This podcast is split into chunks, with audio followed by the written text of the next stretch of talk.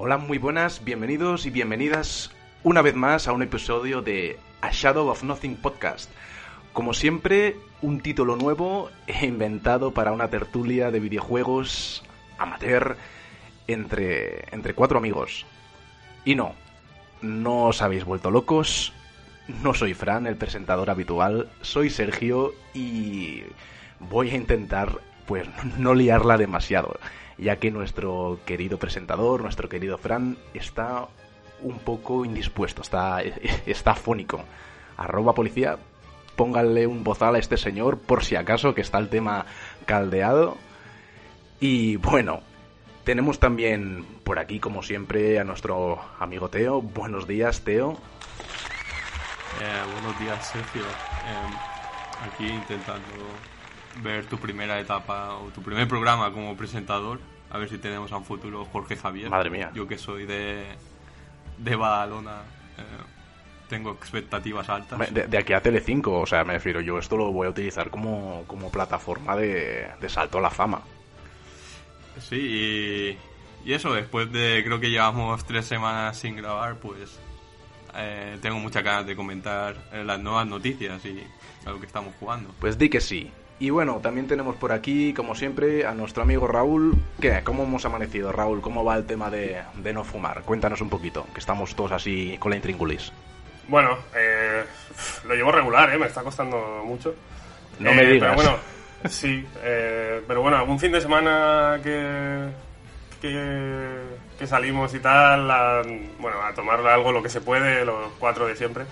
Eh, bueno, alguno ha caído, pero en principio entre semana lo llevo bien.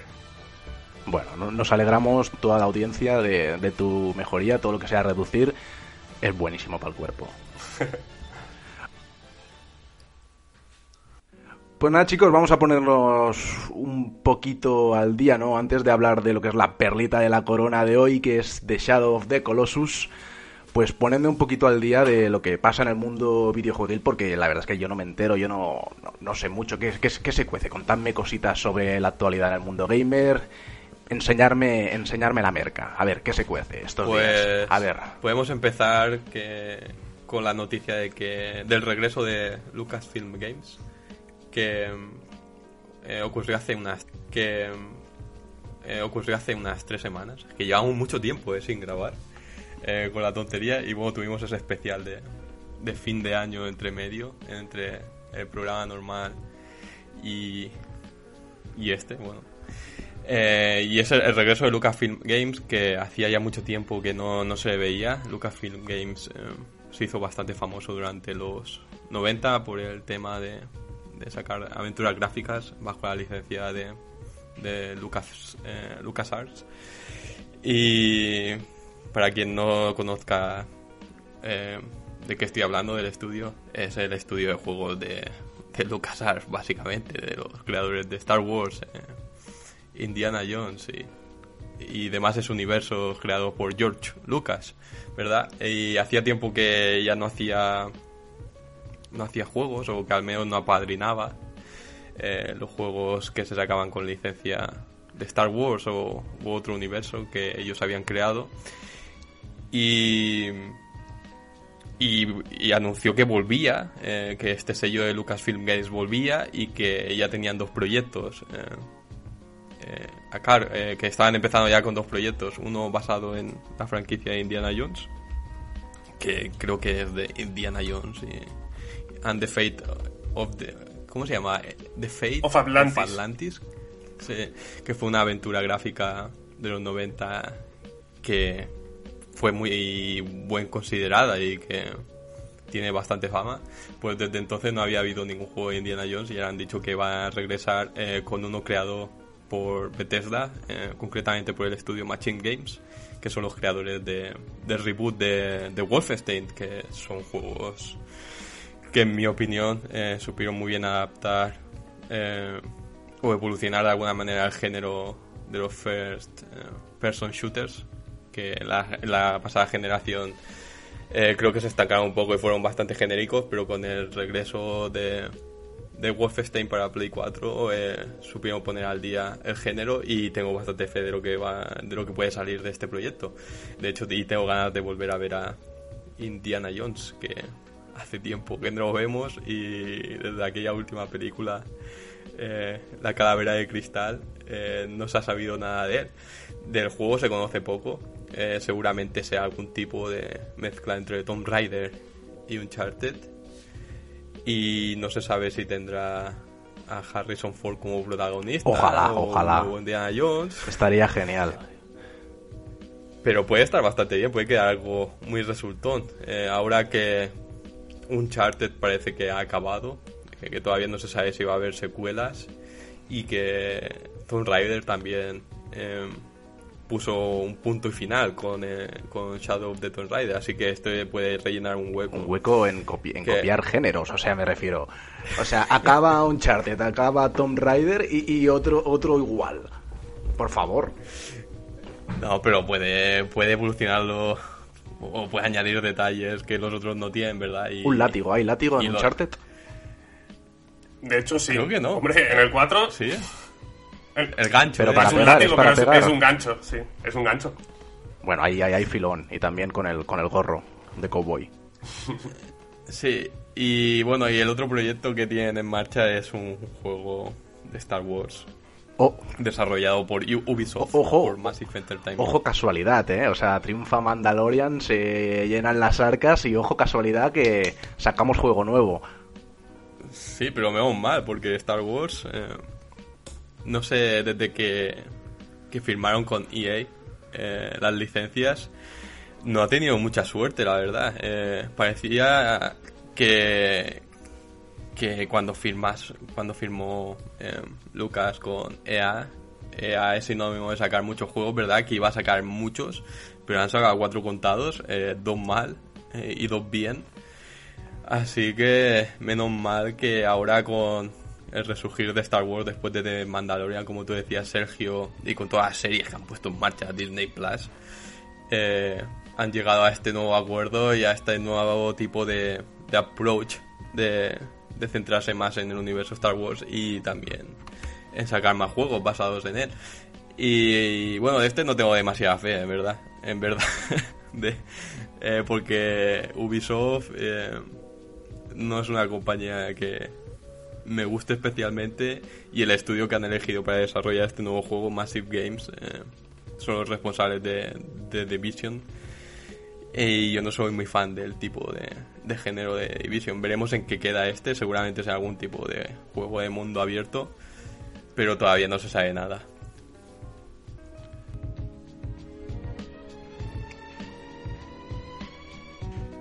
Yo eh, quería comentar un poco más la noticia esta porque me parece heavy. Eh, se supone que Electronic Arts tenía un contrato de exclusividad con esto.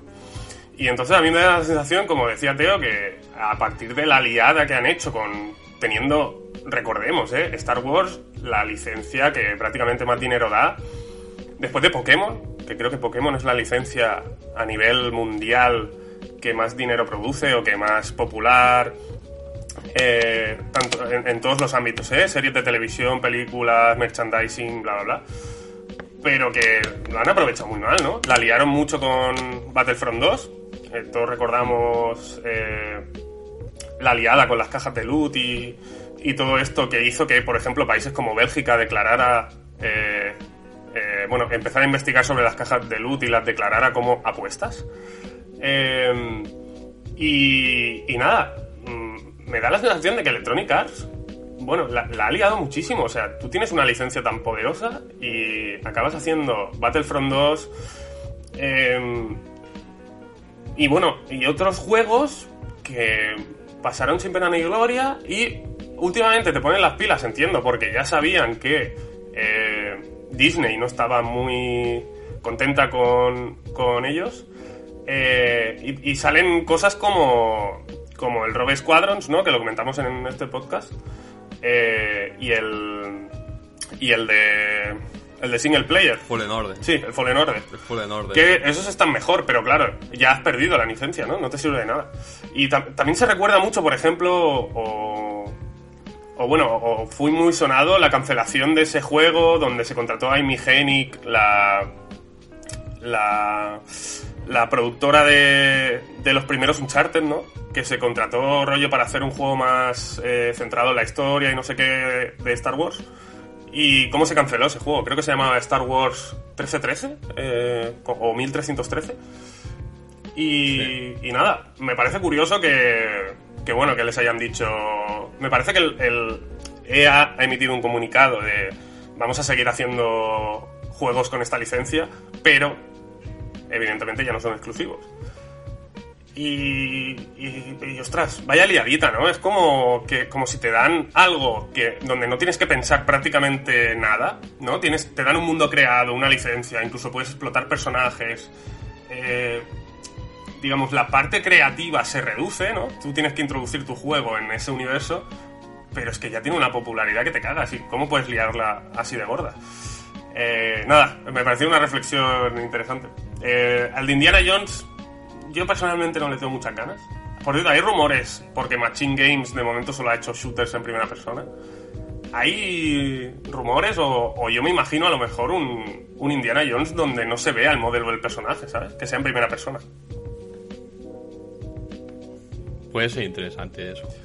Eh, al menos eh, será algo diferente a lo de Uncharted y Tomb Raider. Y lo que decías, eh, es curioso, sí, lo de perdiendo la licencia, la exclusividad de licencia de Star Wars. Es como si tienes tú stocks de GameStop y los vendes antes de lo que ha pasado sí. esta, esta, semana, ¿verdad? Y también eh, hay que añadir que, que ahora se rumorea que están haciendo un remake de del Caballero de la Antigua República por un estudio que no es ni BioWare, BioWare que es de A, que lo está haciendo un tercero, así que puede ser que veamos más, más proyectos en el futuro. Puede ser. Y que no sean también de EA. Sí, a mí me da la sensación de que es eso, con, como decía Sergio, con lo del Mandalorian, que han anunciado eh, pues muchísimas series. Me da la sensación que con los videojuegos están haciendo un poco, un poco lo mismo y van como a repartir eh, licencias y tal, y, y, van a hacer muchas cosas porque parece que está en auge, ¿no? Eh, creo que quieren convertir Star Wars en otro Marvel, que ahora empezamos ya a ver Marvel en, en videojuegos también. El de los Avengers salió muy mal, eh, pobre, pero. Hostia, sí. Pero bueno, eh, empezamos a ver ya WandaVision, eh, varias series en camino, y bueno, y el universo del cine, no hace falta explicarlo. Y me parece que quieren hacer lo mismo con esto y, han apostado como fuerte, ¿no? Por los videojuegos, por lo que parece. Yo solo espero que no estiren demasiado el chicle, que mantenga un poquito toda la esencia, porque si no corre el riesgo, tanto a nivel de películas, de series, de videojuegos, de, de empezar a salir mierda, de sobresaturar el mercado, y sería una pena, la verdad. O sea, hay que aprovechar el tirón, pero hacer cosas potentes y, que realmente merezcan la pena, ¿no? Porque yo creo que a veces aprovechan cualquier ocasión para decir, pues esto está de moda, pues vamos, pum, sobresaturamos. Y luego los que los que disfrutan, los verdaderos fans, entre los cuales no me incluyo, pues os coméis todo, todos los mojones que van soltando. Sí, eso sí. Con que salga Baby Yoda y ya está. Sí, Baby, Baby Yoda tiene que salir, o sea, es el gol estándar ahí de, de, de, la nueva franquicia, como el que dice.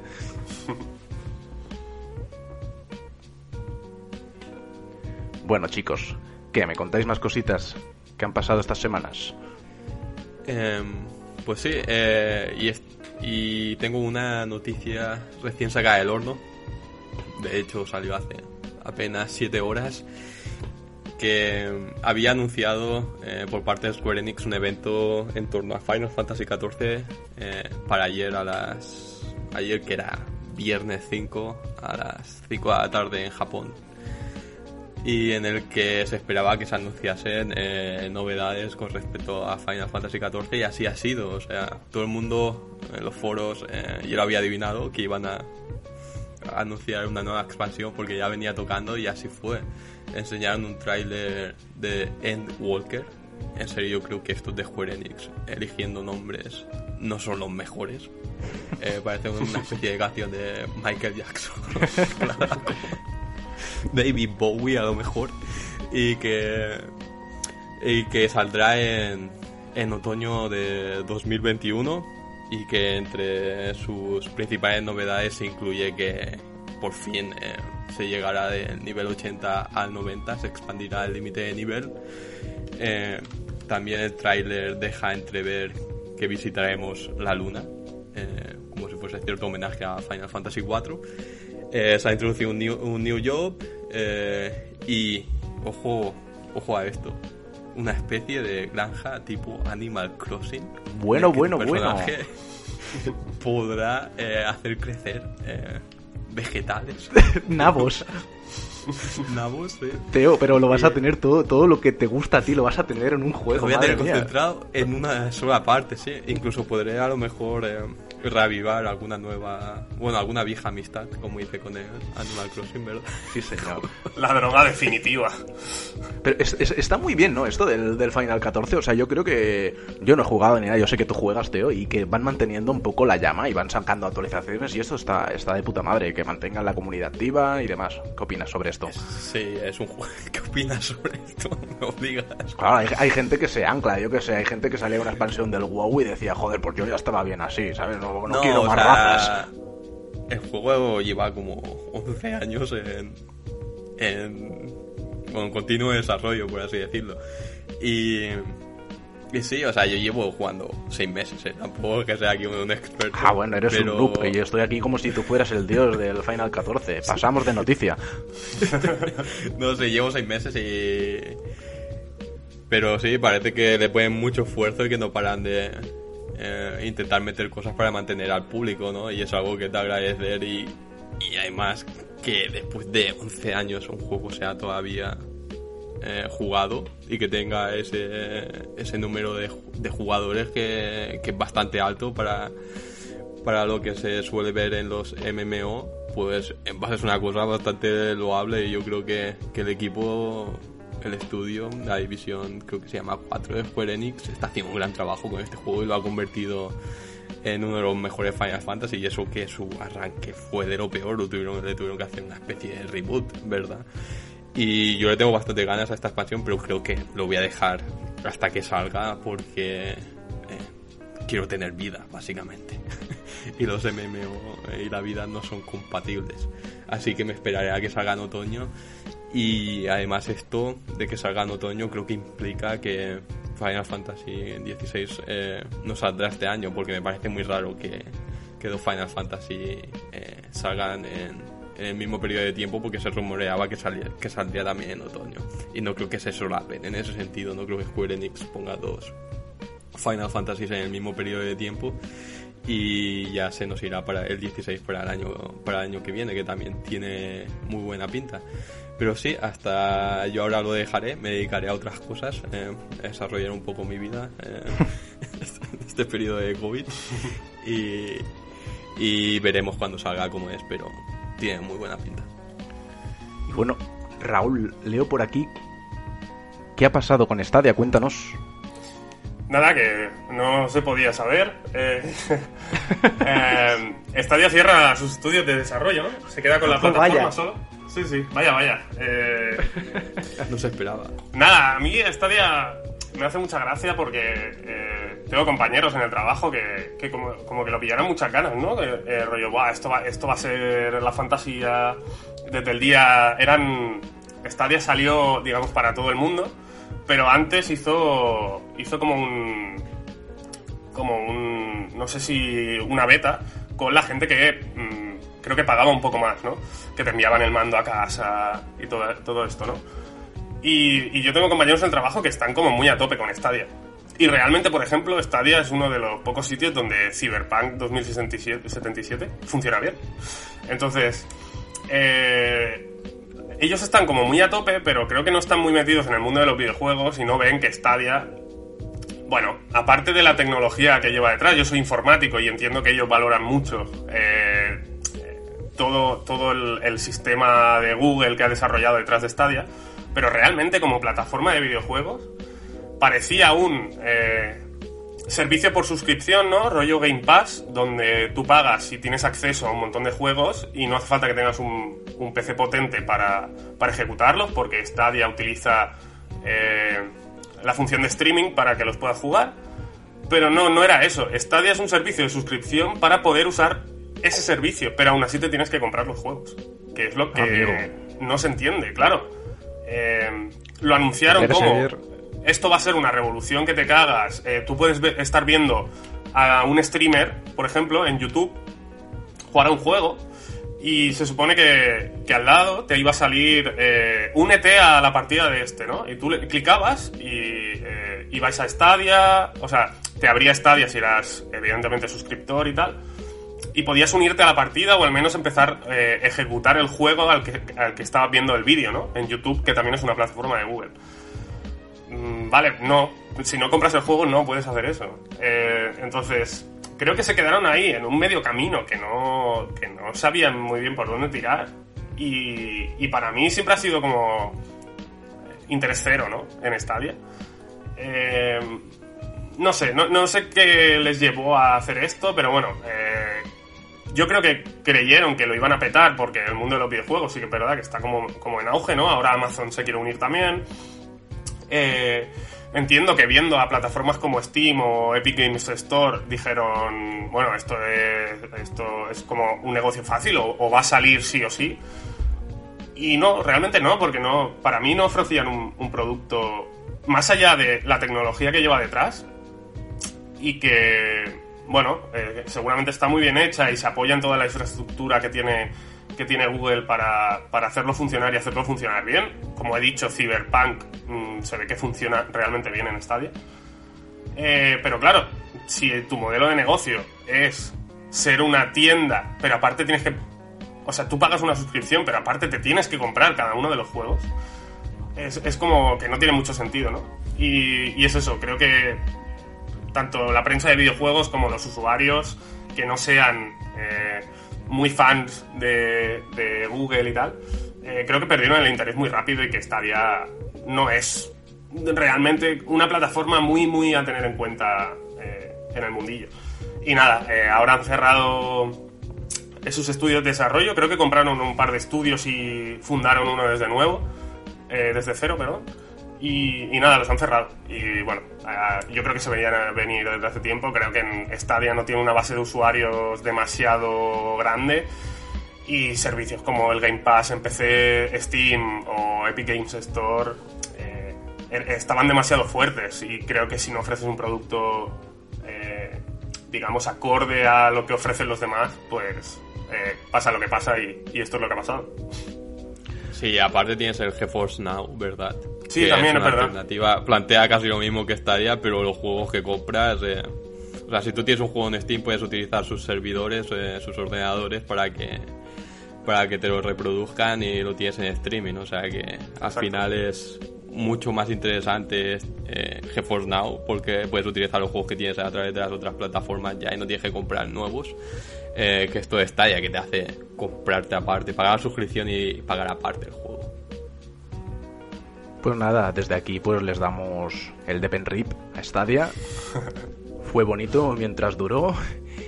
Y bueno, Teo, o sea, veo que que vuelve Le Comandante Shepard en un nuevo Mass Effect Legendary Edition que llega el 14 de mayo. Cuéntanos. Eh, pues sí, eh, ya había rumores, eh, de hecho ya, sabía, ya se sabía que venía, eh, que Shepard estaba de vuelta.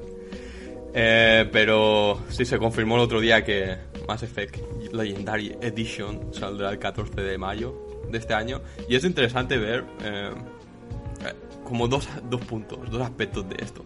Uno, la gente, cómo puede ser tan masoca para esperar de nuevo el juego cuando ya se lo han pasado y han visto ese final.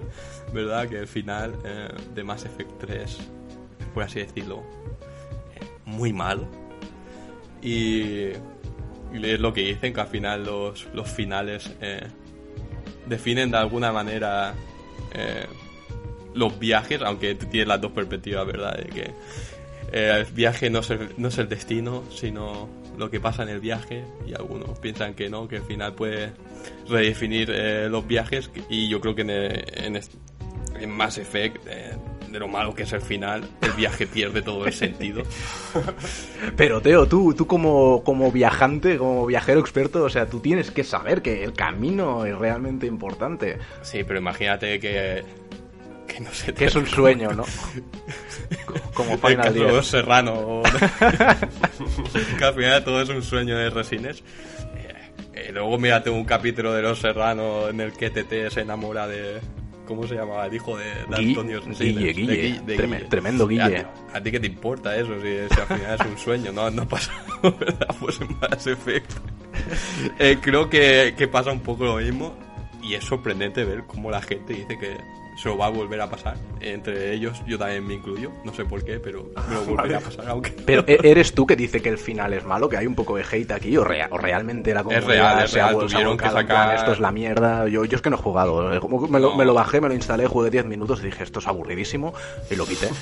Cuando salió Mass Effect 3, eh, la gente eh, abrió peticiones a BioWare para que cambiase el final. y tuvieron que sacar un parche. ¿Sí o no? eh, sí, eh, con una extensión del final que aún así Lo hacía peor. no lo arreglas. O sea, te daba un poco más de contexto, pero no lo arregla. O sea, es que es un juego, Mass Effect es una trilogía que se basaba mucho en la toma de decisiones y al final ignora todo tipo de decisión que tú, que tú has hecho eh, para convertirlo en una, no sé, como una especie de cosa genérica en el que solamente cambian los colores en el que se ven en el fondo dependiendo de las decisiones que, has hecho tú. O sea que al final el, peso de tus decisiones se reducía a cero y, y aún así el, el final que proponían no era nada interesante. Pero bueno, es interesante ver cómo la gente quiere volver a jugarlo y yo también. Eh, así que... eh, así que lo pillaré el día 1, el 14 de mayo, cuando salga. Y, y por otro es que...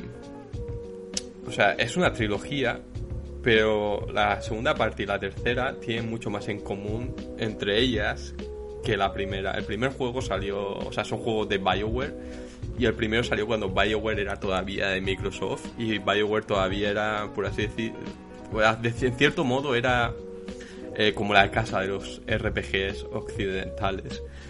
Y, el primer Mass Effect eh, tiene muchos componentes de RPG y es un juego lento. ¿eh? El 2 y el 3 eh, salieron ya cuando BioWare era de EA y están más centrados a la acción y son mucho más rápidos. Y creo que han anunciado que el primero va a tener mejoras, mejoras, entre comillas, para, para adaptarlo y que no destaque tanto y que no se vea tan diferente a los dos, a la segunda y a la tercera parte, así que sea más un juego de acción. Así que será interesante ver cómo queda. Eh, para mí el mejor de todos es el primero, así que si lo tocan y lo convierten en acción, eh, creo que perderá, perderá mucho atractivo.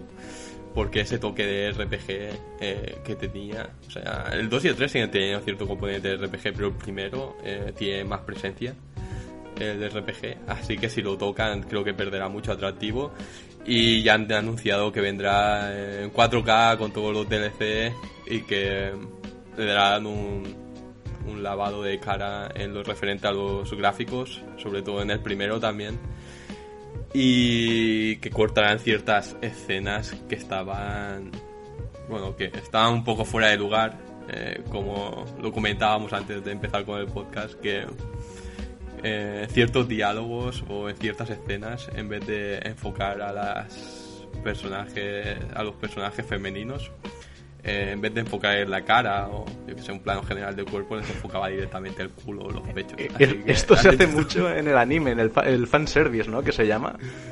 sí pues han dicho que ya lo van a recortar porque Error. No sé qué decirte Sergio Ay, yo te lo digo yo, que es un error, vamos, como una catedral, ¿no? Pero como que un error, yo- o sea, por favor. Sí, O sea, había planos, yo, había ¿por planos qué? ridículos. Había, en en serio, había planos ridículos donde eh, creo que era un hombre hablando con una mujer y se hace esto de plano contra plano, ¿no? Cuando habla uno, se pone la cámara detrás del, del, del- del que habla, enfocando al que recibe.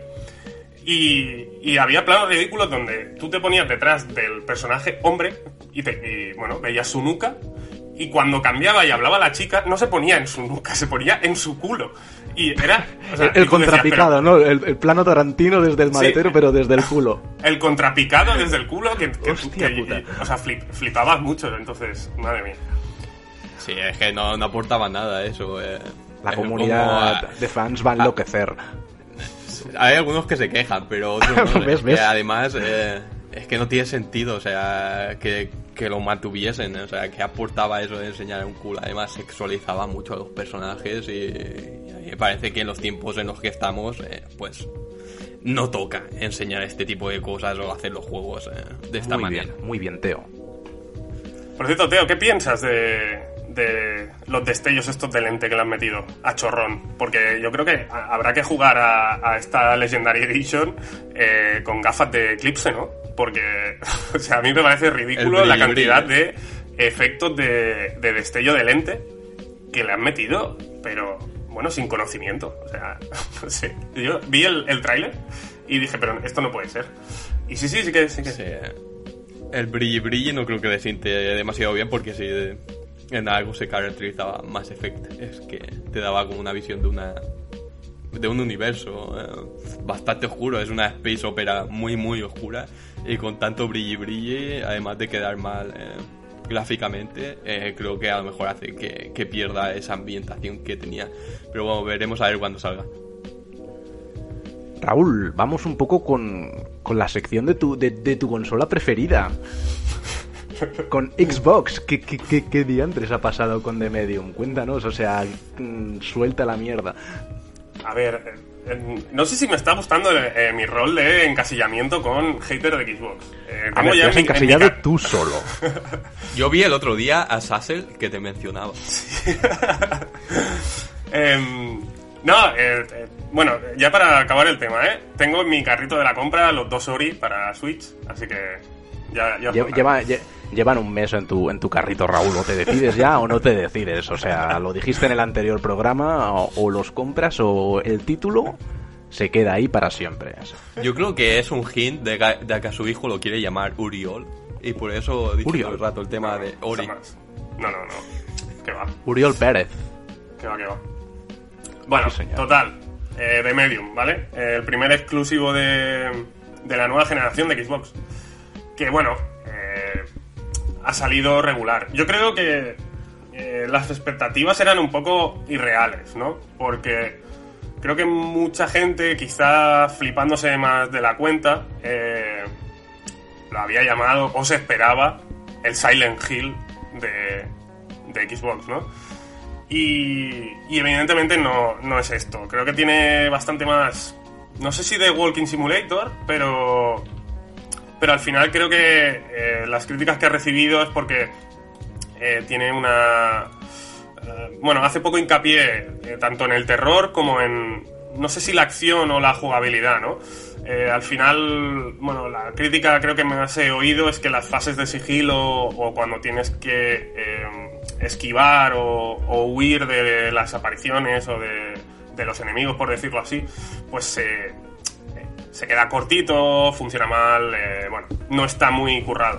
Por otro lado, para no quedar yo de, de que solo digo lo malo, eh, sí que alaban bastante la historia y, y cómo está contada y tal, así que, así que por ese lado, o sea, si queréis jugar una historia y no os interesa demasiado un reto jugable o, o, eh, que te ofrezca como una diversión extrema a los mandos, adelante con The Medium. Pero bueno, eh, recordemos que este título, como el, el, punto que lo hacía interesante o el punto que lo hacía casi innovador y tal, es que puedes viajar entre dos mundos, ¿no? Y se parte la pantalla. Entonces, tú puedes, eh, creo que el- la protagonista es una medium, como el, título indica, y tú puedes, eh, por ejemplo, si tienes que investigar un sitio y tienes un camino cerrado, la protagonista se puede teletransportar como al mundo espiritual, por decirlo así, y a, y a partir de ahí abrir caminos, ¿no? Y el juego va sobre todo de resolver este tipo de puzzles eh, viajando entre mundos para abrirte paso. A la vez que, entiendo, esquivas o, eh, o intentas pasar eh, por sitios vigilados, no sé si son espíritus los enemigos, diría que sí. Y, y ahí es donde falla. Y se ve que los puzzles, pues bueno, eh, habrá mejores y peores, pero bueno, es, es la mecánica como principal. Y nada, eh, Metacritic tiene una nota que, bueno, eh, podría ser mejor, la verdad, pero, oye, mm, si os gustan los títulos narrativos y queréis una buena historia, pues de Medium es una, es una opción viable. Lo que pasa que sí, que no, no, no es el Silent Hill o el Resident Evil exclusivo de Xbox que la gente esperaba. y se ve que funciona bien en Xbox. Pero en PC, esto de dividir los mundos, porque se ve que tiene que renderizar el motor lo- las dos dimensiones a la vez, eh, se ve que te rompe el ordenador. ¿Qué dices? Eh, Eso no, eso eh, no lo había muy mal, está muy Te mal rompe el ordenador, optimizado. Eh, está muy mal optimizado, también como le ha pasado a Cyberpunk, y esto me da miedo, eh, porque yo ahora me estoy centrando en ser eh, PC Master Race. Pues no, Así te que vas a comprar la los dos los dos nuevos títulos que tenemos eh, de nueva generación eh, no están muy bien optimizados en PC y veremos a ver qué pasa. Tanta gráfica al final eh, para nada. Y este juego en especial dicen eso, que cuando eh, vas bien hasta que llegas a las otras dimensiones. Cuando puedes pasar al otro plano existencial, eh, se ve que el ordenador eh, empieza a crujir, a ir a los FPS bajan y, y, y Nvidia tuvo que sacar un parche incluso. Chicos, o sea, pintaza el Resident Evil 7, el Village. El 8. ¿El 8 es? Sí, claro, tío, el 7 es el que te pasaste ya. Ah, amigo, ves, si es que estoy, ves cómo no estoy puesto. Yo es que estaba No, intentando, esta- esta- estaba leyendo la noticia y estaba así como juntando los números romanos y es verdad. Es que como la primera I es en minúscula, pues eh, eh, la, he obviado y he sumado 7 en vez de 8. Sí, y sale el 7 de mayo. Eh, a lo mejor estaba Ah, ¿Ves? ¿sabes? Joder, si es que eh, esto eh, muy mal. Pues sí, Capcom hizo un evento, eh, un streaming el otro día para anunciar la fecha de lanzamiento de Resident Evil Village. Que saldrá el 7 de mayo, como hemos dicho, y que también tendrá versión, eh, bueno, current gen, no, de la antigua generación, será cross, cross gen. Saldrá para Play 4, Play 5, Xbox One, Xbox Series S y X, y también eh, para PC. Y yo que me Eh, alegro, o sea, porque no me pienso comprar todavía la Play, la Play 5 y seguramente me lo pille porque el 7 era genial. Y este Sí. tiene una pinta tremebunda, la verdad. Sí, estuvieron enseñando un poco un gameplay de cómo será el juego. Recuerda mucho a Resident Evil eh, 4.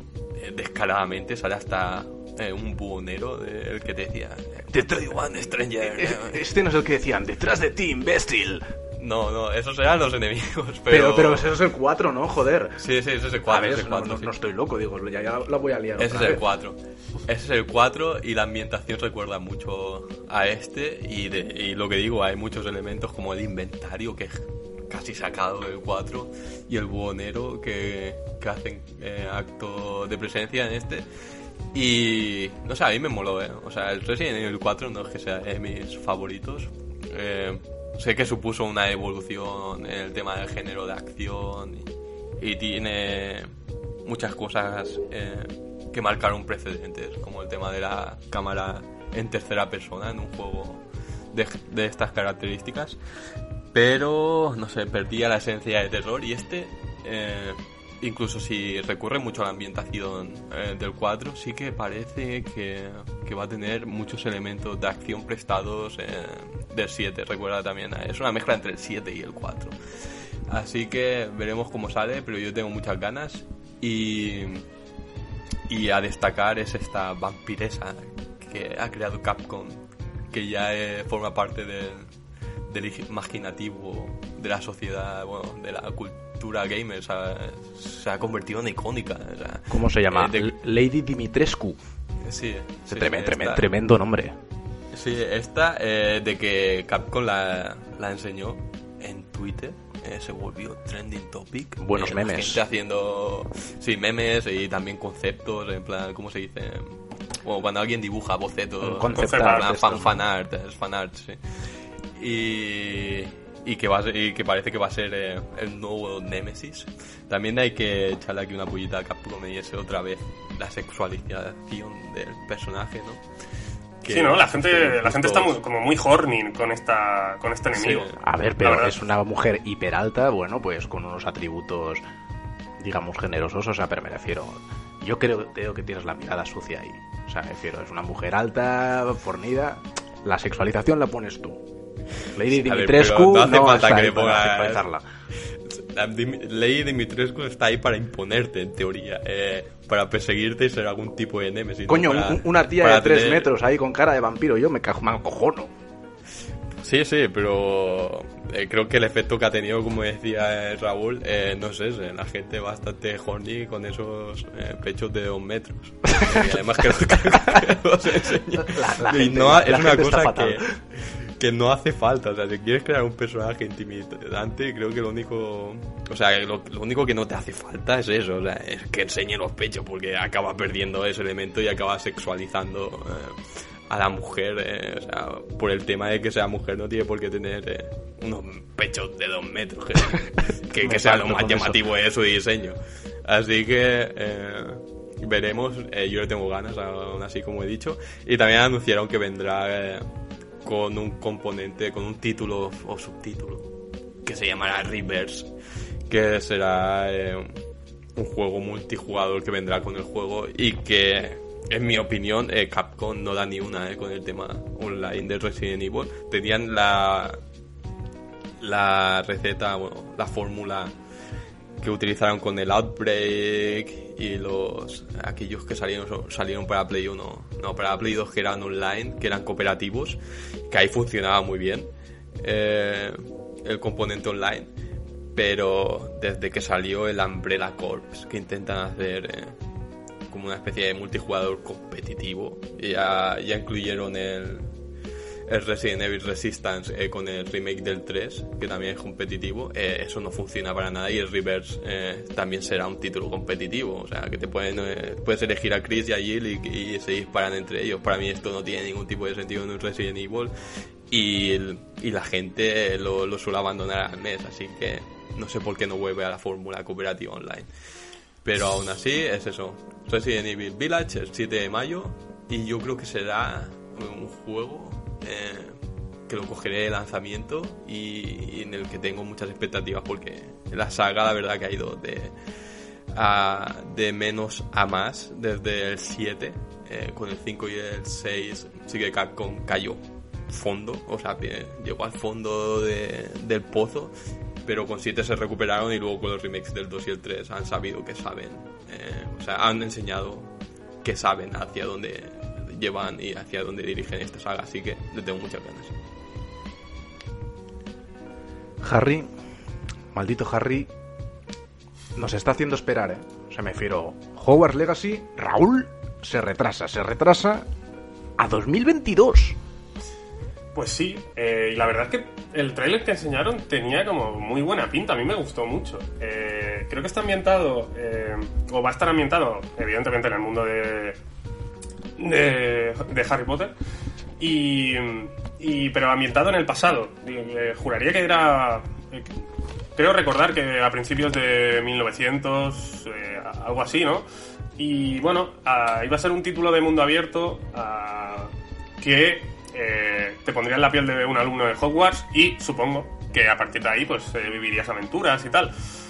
Muy buena pinta, de verdad, o sea, eh, aparte del tráiler tenía unos gráficos bastante potentes, bueno, tenía realmente muy buena pinta, se filtraron, este juego lo conocimos a través de unas filtraciones de imágenes donde se veía el gameplay, en el tráiler no hemos visto nada de gameplay, o sea, lo único que hemos visto de cómo se va a jugar a este juego son unas imágenes filtradas hace ya varios años. Y, y la verdad, yo le tenía muchas ganas. ¿Se retrasa? Oye, pues si se retrasa para que los empleados no sean sometidos a crunch y para que esto salga lo mejor posible, adelante, completamente. Pero sí que es verdad que le tenía muchas ganas. Em, bueno, eh, creo que en esto ha afectado, pues entiendo que la pandemia mundial y tal, porque eh, no dieron fecha, pero decían 2021. Yo juraría que esto no se va a retrasar más de 2022.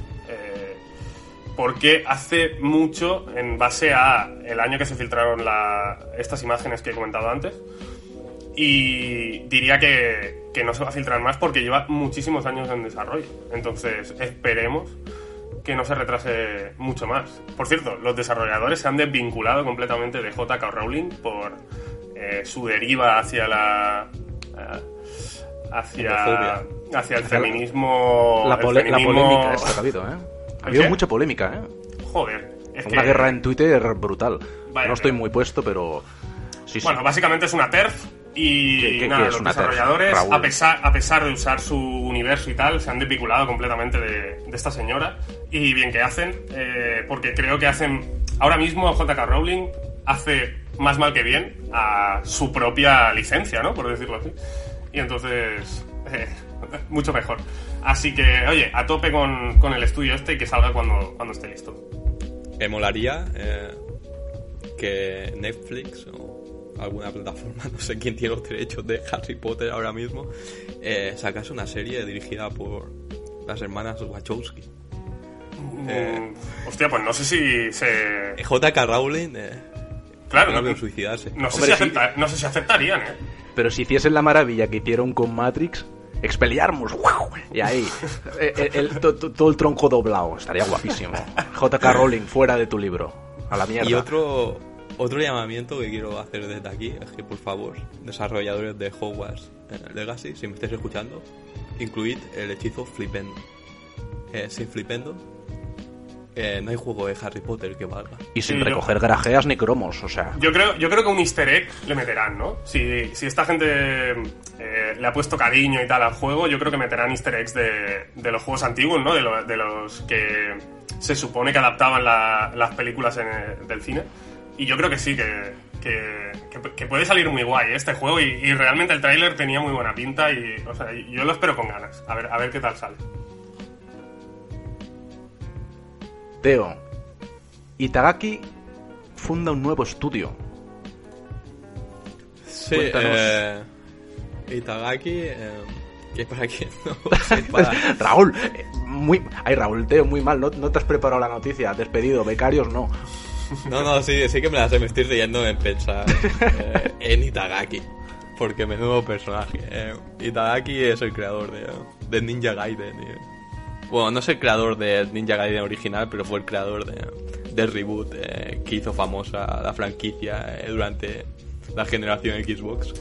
Eh, y bueno, estaba en, en Koei Tecmo, que es un personaje bastante peculiar porque eh, como va vestido ya, de por sí siempre va con gafas de sol. Eh, siempre va con gafas de sol, lleva el pelo súper largo y tiene la cara llena de cicatrices. Así que es un personaje eh, De Cyberpunk. de, de mucho cuidado, sí, parece la cara de Cyberpunk.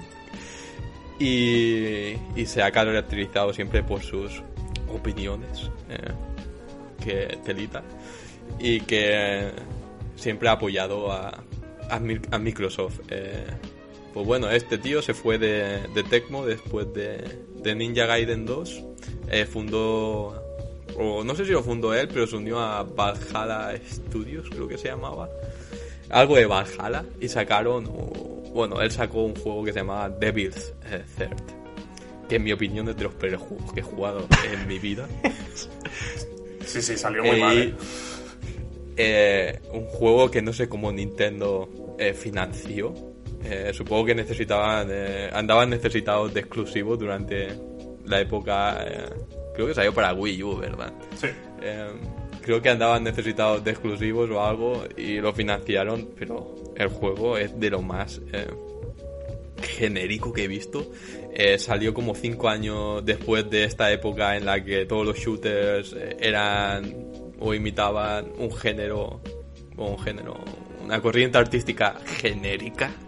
La generación de equipos 360 y Play 3 que todos los juegos shooters que salían era, eran genéricos eh, y que esto de hecho tenía cierta gracia durante esa generación. No sé, se veía como cierto atractivo que saliesen eh, shooters genéricos, pero este juego llegó tarde, eh, cuando esa generación ya había acabado y, lo genérico se perseguía como siempre debió ser. Y, bueno, no le salió muy bien el juego. eh, creo que Valhalla cerró y ahora ha dicho que vuelve a la carga con un nuevo estudio y que, y que tiene ganas de volver a trabajar eh, con Microsoft. Que los Ninja Gaiden, recordemos que al principio eran exclusivos de Microsoft. Y ya veremos qué sale. A todo esto hay que decir que Itagaki es un personaje que no se merece que le compren juegos. Eh, ha sido acosado, eh, digo, ha sido acosador sexual. Eh, se ve que tenía prácticas eh, en las que él acosaba a sus empleados que eran mujeres. Y que Y que creo que, ha sido incluso demostrado judicialmente. Pues entonces, hasta aquí podemos leer. Itagaki, cancelado. Cambiamos de noticia. Que hoy vamos hoy, hoy es de esperar, se retrasa el, Harry Potter. ¿Y qué coño también se retrasa? Bueno, se retrasa, dice que la, la Switch, pero que todavía no sale. Que a corto plazo, pues que no va a salir. ¿Qué os parece? ¿Qué es corto plazo? yo creo que es este año, el corto plazo. ¿Tú crees? Sí. Eh, la verdad, yo la espero con ganas, porque, o sea, creo que hace falta ya.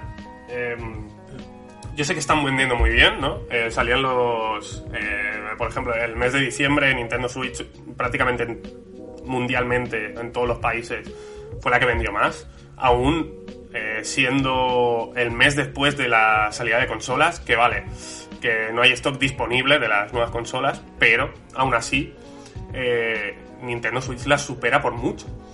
Y yo creo que ya hace falta. Creo que, por ejemplo, eh, Monster Hunter Rise eh, debería tener un pequeño upgrade, porque sí que se nota mucho comparado con, con Master Hunter World. Entonces, uh, o sea, yo quiero. A mí me gusta el hecho de comprarme consolas. Eh, con la nueva generación, digamos, estándar, voy a esperar un, poquito porque, bueno, entre la falta de stock y, y que las primeras remesas siempre salen con problemas,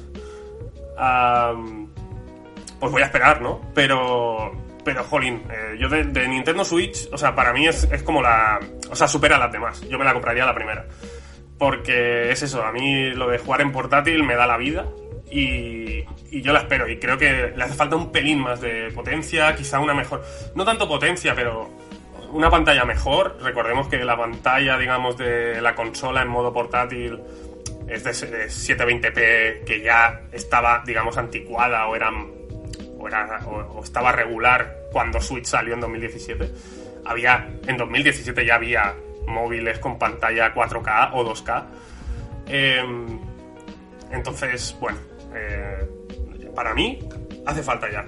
Y que no tengan planes, lo entiendo, porque están vendiendo lo que no está escrito, pero mm, a mí no me hace mucha ilusión. Sé, vosotros. Pero es que está, lastra está lastrando mucho, eh, creo yo, la potencia. O sea, a ti no parece que no te importa mucho, pero a mí eh, la pantalla, vale, es, de 720p, pero ese no es el problema. Es que casi todos los juegos eh, en portátil corren a mucho menos. Eh, corren casi todos a 480, eh, tienen bajadas incluso a menos eh, y se nota un montón cuando juegas, se ven como borrosos y, y al menos si sacan un nuevo modelo pueden hacer que se estandarice que tengan que tener como mínimo 720p o 1080p los juegos para que corran en modo portátil porque es algo que yo la verdad a mí me gusta mucho la Switch eh, pero estoy intentando jugar siempre en televisión eh, porque lo veo mucho mejor eh, que en portátil los juegos. Es que hay juegos como el último que me he pasado, que luego hablaremos de él, que en portátil parecía que estuviese viendo un juego a través de, unas gafas sucias, que se veía muy mal. Sí. Yo, yo por ejemplo tengo el caso que lo hemos hablado antes de empezar a grabar de Dragon Ball Fighters, ¿no? Que estaba muy barato y digo, va, a ver cómo va en Switch. Eh, dejando de lado el online horrible, que todos sabemos que el online de Nintendo pues está regular, ¿no? Que van como 5 años retrasado en tecnología o en, o en maneras de hacer las cosas en estos temas que el resto. Eh, uf, en, modo portátil el Dragon Ball, que creo que no es de los juegos más exigentes eh, a nivel gráfico, creo, la verdad, tampoco soy un experto en esto. Eh, bueno, eh, cuando haces un super, un super ataque que ya tienen unas animaciones más complicadas y tal, eh, o más efectos en pantalla, por decirlo así, bueno, baja una resolución, pero de, 360, de, de vídeo de YouTube de hace 15 años. Es bastante dramático. Entonces yo creo que sí que hace falta, pero bueno. Claro, ¿qué le vas a decir a Nintendo cuando, cuando está ya en los 80 millones de consolas vendidas en, tres años, ¿sabes? No. Le pasará si no, si no actualizan la Switch, le pasará que perderá todo el apoyo, creo yo, de las third parties, que empezarán a desarrollar para Play 5 y para Xbox eh, Series X y no podrán sacar ports en Switch. Eh, por las especificaciones técnicas de la consola, que no dan más de sí. Sí, pero es que, bueno, no sé, es que tampoco sé si le interesan los ports. O sea, ¿tú crees que mucha gente ha jugado a Doom, Doom Eternal, eh, The Witcher 3 en, en Switch? O sea, eh, creo que al final ellos con sus indies exclusivos, con, con sus propios exclusivos y, y bueno, y con lo que la gente va colgando y tal, eh, es que yo no creo que les haga falta, la verdad, pero bueno, al final Es un- eh, creo que Nintendo manda, o, o en su página de noticias de- en la propia consola, cada mes hace un de estos de los más vendidos. Pocas veces hay un juego que no sea, no exclusivo, pero que digamos que su versión funcione bien, ¿vale? Eh, entonces, yo no sé Es si les FIFA interesa todo. demasiado. FIFA ya está. Sí, eso, el FIFA es el único que entra. El Fifica no puede faltar. Pues muy bien chicos, eh, hasta aquí la sección de noticias de hoy y bueno, como, como adelantaba hace un ratito, hoy vamos a hablar de un juegazo. Hoy vamos a hablar de Shadow of the Colossus, un videojuego de Tímico que salió en 2005 para PlayStation 2 y se remasterizó para Play 4 en 2018. En el juego, pues nos poníamos en la piel de un jovencito, pues llamado Wanda, y su fiel corcel, Agro, y viajaban a una tierra prohibida, ¿no? Pues con el fin de revivir a una muchacha que se llamaba Mono. Y para ello, pues tenía que derrotar a los diez colosos que custodiaban el templo que se encontraba ahí en la tierra, en la tierra prohibida. ¿Para qué? Dorumin, que es la deidad de esa tierra, hiciese su magia y plim, trajese a, la muchacha de vuelta y, poco más. Hasta aquí puedo leer. Este es el argumento con el cual empieza Shadow of the Colossus. O sea, empieza con una, con, una cinemática y ahí te sueltan, poco más, no te cuentan mucho más. Chicos, ¿cómo fue vuestra primera toma de contacto? Imagino que fue en Play 2, ¿no?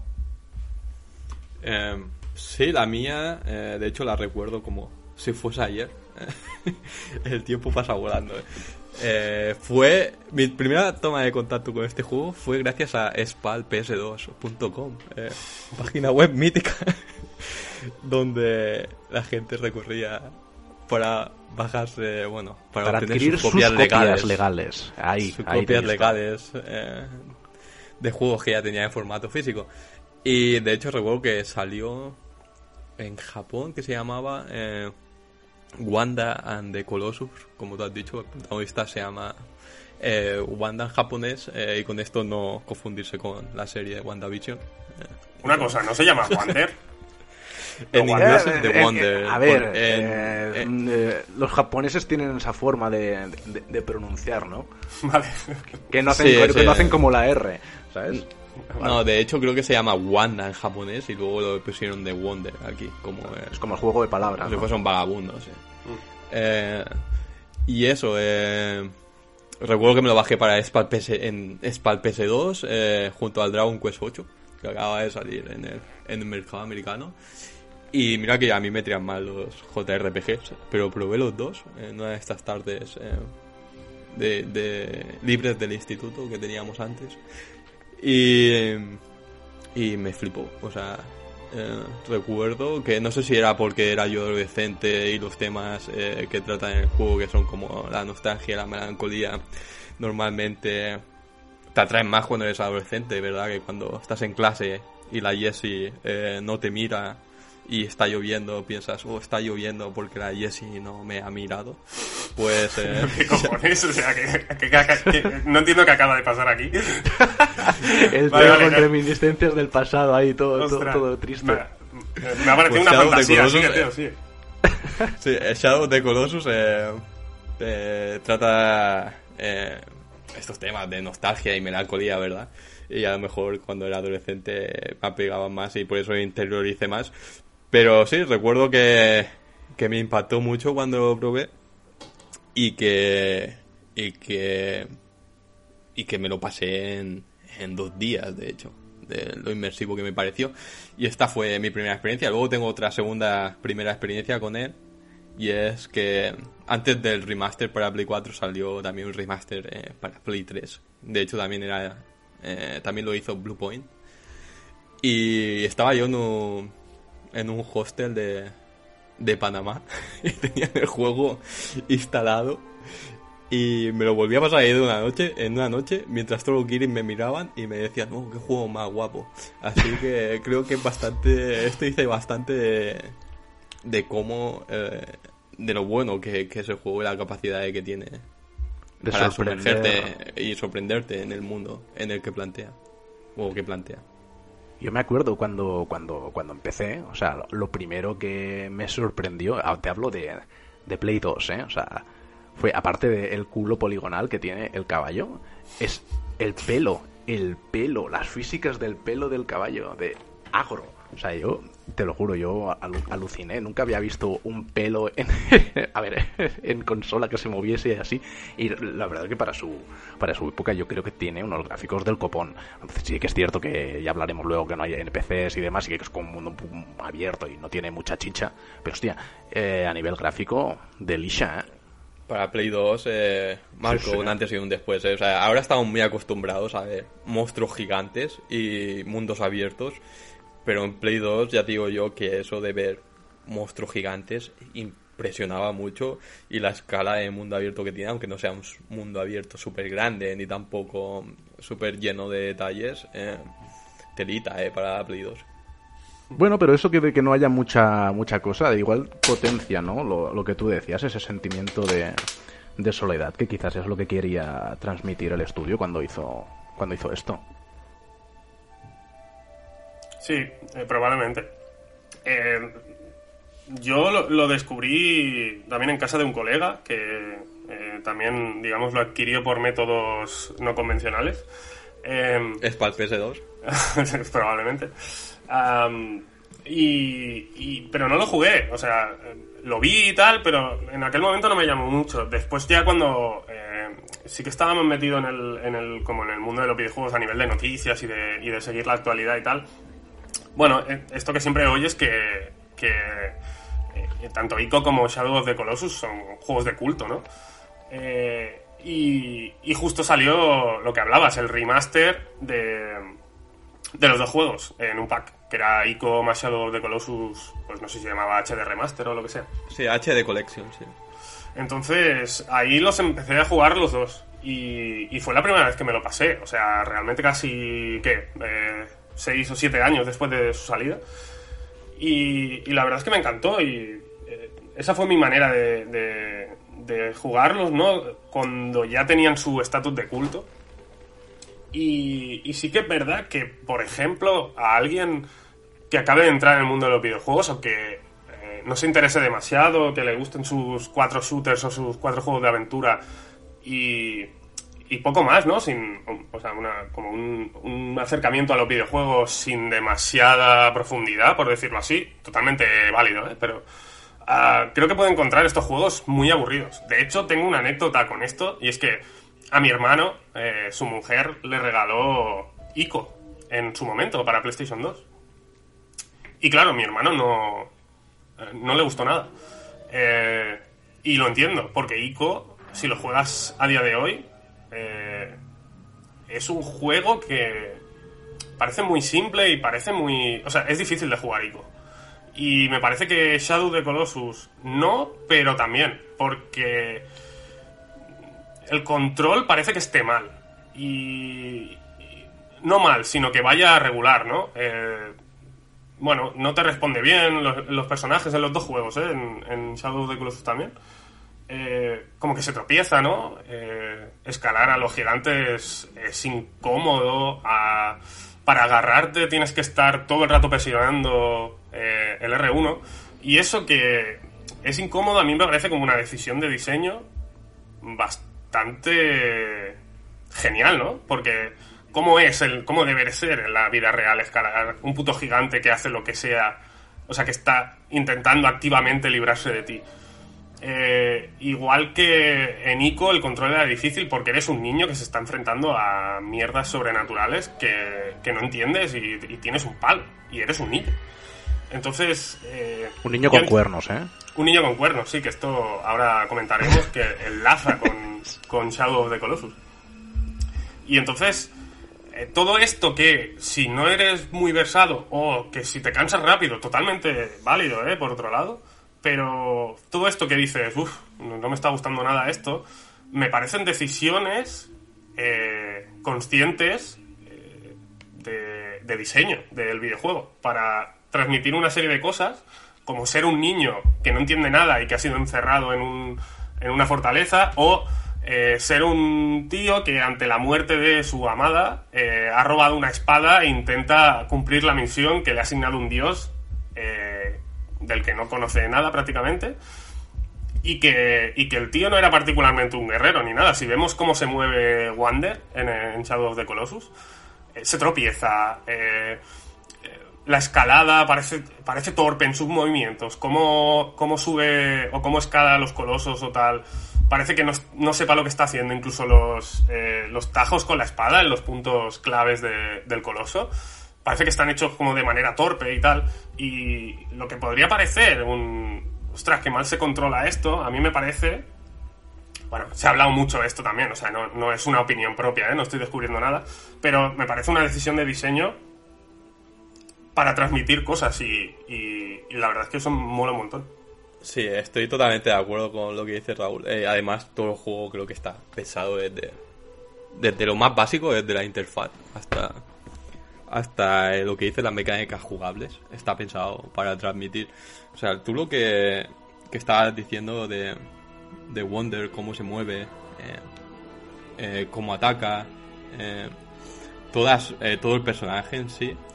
O sea, no te da, cuando estás manejando, no te da la sensación de que, de que estás manejando a un guerrero experto o una persona que, que tiene algún tipo de capacidad sobrenatural. Y esto hace que te identifiques mucho más eh, con él, por de algún modo, y que cuando derrotes a un coloso te dé más la sensación de, de epicidad. O sea, porque si es una persona que tiene capacidades sobrenaturales o un guerrero experto, al final eso es eh, el pan de cada día, ¿no? Pero con una persona que, con un personaje que se identifica más con el common folk, vamos a poder decirlo en inglés, eh, te da, eh, te transmite epicidad. O sea, cuando acabas tú con cada coloso, te parece que has hecho una, una tarea sobrenatural y que te ha costado un montón y que, que una persona de la calle eh, ha podido derrotar a un ser tan poderoso, pero también, o sea, no solamente este tipo de cosas intenta transmitir, sino que, como decía, todo lo que compone el juego está hecho para transmitir algún tipo de, de sentimiento. Eh, lo que tú decías eh, se relaciona con epicidad, pero por ejemplo, eh, todas las mecánicas jugables de repetición que tiene, porque el juego se basa básicamente en repetir eh, en bucle eh, una estructura, ¿verdad? Eh, tú apareces en el templo, eh, coges el caballo, eh, vas hacia el coloso, te lo cargas y se vuelve a reiniciar el, el bucle. Vuelves a aparecer en el templo, vas a por el siguiente coloso y te, y te lo cargas. Este tipo de, de bucle, o sea, está hecho, en- creo yo. Supongo que se habrá escrito también mucho sobre el tema. eh, para interiorizar eh, más eh, ciertos eh, sentimientos. Por ejemplo, eh, es como cuando a un niño. Esto. eh, yo tengo un máster en educación y no quiero que se tome como. como algo. eh, como algo, como una técnica eh, trascendental de educación y creo que, que, que hemos superado ese estadio, pero antes, cuando eh, un niño hacía algo en el colegio, le mandaban a copiar, eh, a copiar mil veces, eh, eh, no pegaré al profesor, eh, no insultar a mi compañero. Yo creo que de a- clase". antes si pegabas al profesor, vamos, te llevabas unos o- Hoy en día parece que sea casi lo normal, macho. O sea, en las noticias... Bueno, pues te hacían eh, repetir eh, esto para que interiorizase de algún modo el mensaje, ¿no? Pues aquí igual, o sea, matando a los colosos, o sea, porque el juego tiene la estructura esta básica de matar a los colosos, pues matando a los colosos 16 veces, eh, que si no me falla la memoria creo que son 16 colosos, ¿verdad? Sí, sí. Pues matándolos 16 veces eh, te sientes eh, mucho más apegado a, a ellos y a y, y te hace más eh, reflexionar sobre tu acción que estás repitiendo 16 veces, no como si una cosa la ves solamente una vez y la dejas pasar, sino que al repetirla 16 veces eh, la acabas conociendo más y te, te acaba a lo mejor aburriendo eh, de alguna manera y acabas eh, reflexionando mientras haces este tipo de acción, pero también eh, recorriendo el mundo en su en la segunda etapa, en el segundo paso de este bucle, ¿verdad? Primero aparecemos en el templo, recorremos el mundo y matamos el coloso. Creo que recorriendo el mundo y haciéndonos repetir tantas veces recorrerlo en búsqueda de, de, los colosos, te acabas apegando más a él y lo acabas conociendo más. Sí, totalmente. Eh, bueno, y recordemos que no te dan la ubicación, tú no tienes un mapa, no te dan la ubicación del coloso, simplemente te guías por el destello de la espada, ¿no? Eh, esta espada que se supone que es mágica y que es de las pocas armas que pueden acabar con, con, esta, con, estos seres, y te guías por el reflejo del brillo que te indica el próximo objetivo. Y claro, eh, a mí me pasó varias veces que te puedes equivocar de camino, ¿no? Siguiendo el brillo. Oye, mm, hay veces que, por ejemplo, hay un desnivel, hay, eh, llegas como a una bifurcación donde hay un camino que va hacia abajo y otro que, que va hacia arriba, por ejemplo, o que, o que se... Bueno, solo hay dos maneras de pasar y, se bifurcan de una, de una, manera que ya no puedes llegar al, al otro lado. Y y, a mí me pasó de explorar el mundo prácticamente sin querer, porque me equivocaba de, camino. Eh, y, es eso, eh, creo que eso te. El, no tener mapa y, no ir casi automático, ¿no? A mí me pasa mucho en los mundos abiertos que cuando te ponen eh, el icono al que tienes que ir, no te fijas en nada. Vas mirando el minimapa y siguiendo la línea que te marca para llegar al objetivo. En cambio aquí tienes que ir fijándote. O sea, yo recuerdo el mapa de... Bueno, hace muchos años que lo jugué y no, no, eh, he jugado al remake tanto como para refrescar todo esto, ¿no? Pero hubo un momento, como pasa en Dark Souls, donde te, acuerdas de la orografía, ¿no? Y te acuerdas de dónde está cada cosa, eh, puntos, digamos, recordables eh, para guiarte dentro de ese mundo. Y, y, nada, eso me parece guay. Y, y nada, y los colosos, o sea, aparte de la repetición, Teo, creo que también eh, es bastante para, digamos, para que el jugador se dé cuenta de lo que realmente está haciendo. Creo que también es importante el tema de los colosos, ¿no? Donde sí que van aumentando en dificultad y en cómo se defienden eh, a medida que vas avanzando. Pero los que los, los 3-4 primeros eh, prácticamente son bestias indefensas a las que te cargas mientras gritan de dolor y, entran en pánico porque porque no saben defenderse de ti. O sea, sobre todo el primero y el segundo, no, no saben qué hacer cuando les estás apuñalando. Es, es increíble. y hay gente que lo ve como, da mucha pena. Sí, da mucha pena. Claro, hay gente que lo ve. Yo creo que eh, cuando lo, cuando lo vi por primera vez en PlayStation 2 en casa de un amigo, no nos dimos cuenta de eso, ¿no? Pero cuando lo jugué más tarde y me lo pasé realmente, el primer coloso y el segundo me dio una pena. El, primero es un, es, un bípedo que no sabe literalmente qué hacer ante un bicho que lo está matando. Y el segundo es que es, este sí que es eh, cuadrúpedo, creo. Y, o sea, literalmente no puede hacer nada más que, que, agitarse y correr eh, entrando en pánico. Y entonces, joder, a mí eso me, me impactó muchísimo. Los demás Sí que es verdad que ya, bueno, el, juego me parece que al fin y al cabo sigue siendo un videojuego y tiene que aumentar la dificultad y se saben defender mejor. Pero los, eso, los 3-4 primeros son como. Madre mía, o sea, una bestia que además que no están haciendo nada, ¿no? Que están. Cada uno está como en su zona y viven allí tranquilamente y no, no, molestan a nadie. Y, tú vas a cargártelos por un motivo egoísta y que te obsesiona, ¿no? Y que estás dispuesto a cargarte a 16 seres eh, para conseguir un objetivo que, bueno, eh, bueno, puede ser más o menos noble, pero, pero las consecuencias o, lo que te lleva a hacer esa obsesión es, es increíble.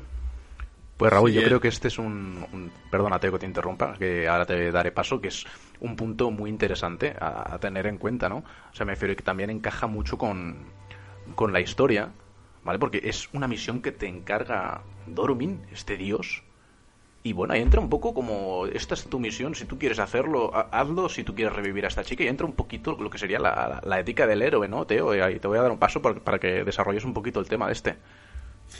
Sí, creo que lo que ha dicho eh, Raúl y lo que también estás transmitiendo tú es que el juego eh, o sea, con este tipo de cosas, como decía, de que los colosos, eh, cómo se mueven, que se, parece que sean criaturas indefensas, eh, refuerza mucho la narrativa. Es un juego en el que solamente hay tres personajes y cuando lo acabas, o sea, te da la sensación de que has vivido una historia súper completa y es a través de estos pequeños detalles de cómo se mueven los colosos o eh, eh, cuando hostia se me ha ido ahora.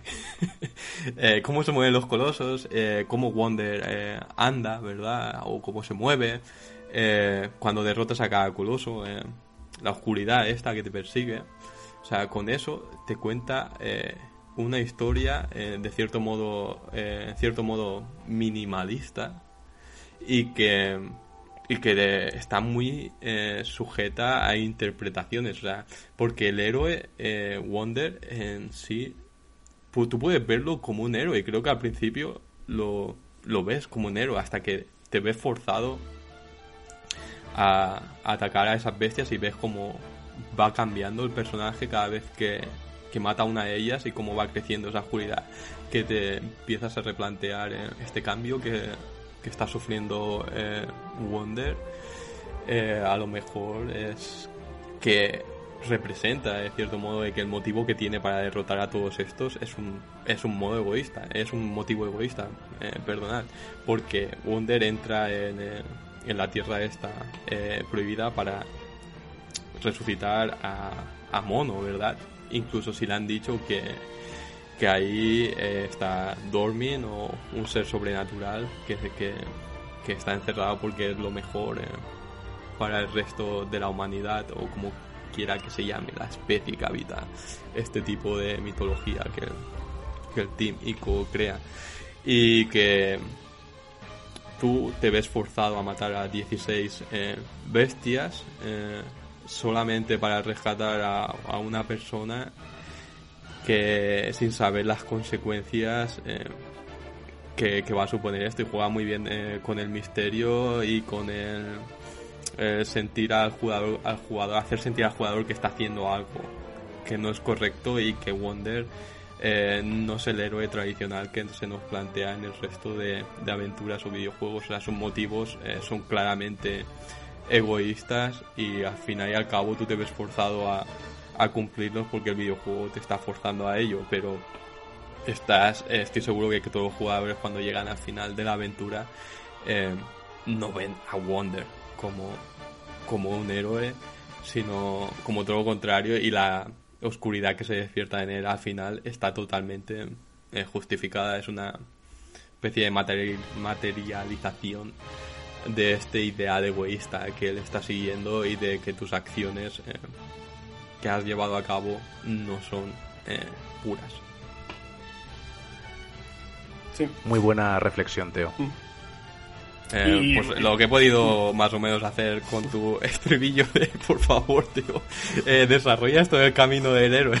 Hombre, a ver, eres el filósofo de los tres, o sea, yo puedo dar mi opinión, pero bueno, la tuya tiene cierto peso aquí. O sea, me refiero, la gente está esperando tu tertulia filosófica. O sea, la, audiencia lo pide. Soy Fernando Sabater de los videojuegos. Hombre. No sé si es bueno eso que acabo de decir. Y bueno, hablando de, del final ya. bueno, a mí. Ay, perdón. me parece. Me parece. Bueno, increíble, ¿no? Hemos dicho que Wonder acaba siendo un personaje al que bueno, le ha consumido pues una obsesión o el deseo ciego de, salvar a alguien, pero, pero sin mirar lo que tiene que hacer a cambio. Y, luego vemos ese final, ¿no? Donde ni siquiera llega a ver como su labor cumplida. Eso, eso a mí el, final de Shadow of the Colossus me rompe mucho por eso. Porque eh, está la escena donde te empieza a absorber eh, ese pozo y tú intentas llegar a, ¿Es Momo o es Mono? Mono, Mono. Mono. Como si intentas llegar a, Mono y eso te va te va absorbiendo, ¿no? El, esa especie de pozo y, la oscuridad te va, te va absorbiendo. También hay que decir que Wonder, eh, creo que cada coloso, cada X coloso que pasa, se ve como más demacrado, ¿no? Y más consumido por la oscuridad. Y, y nada, y es una parte jugable, o sea, no penséis que esto es una escena de vídeo, es una parte jugable donde tú intentas resistirte a esa atracción de, del pozo y, y realmente puedes resistirte durante mucho tiempo.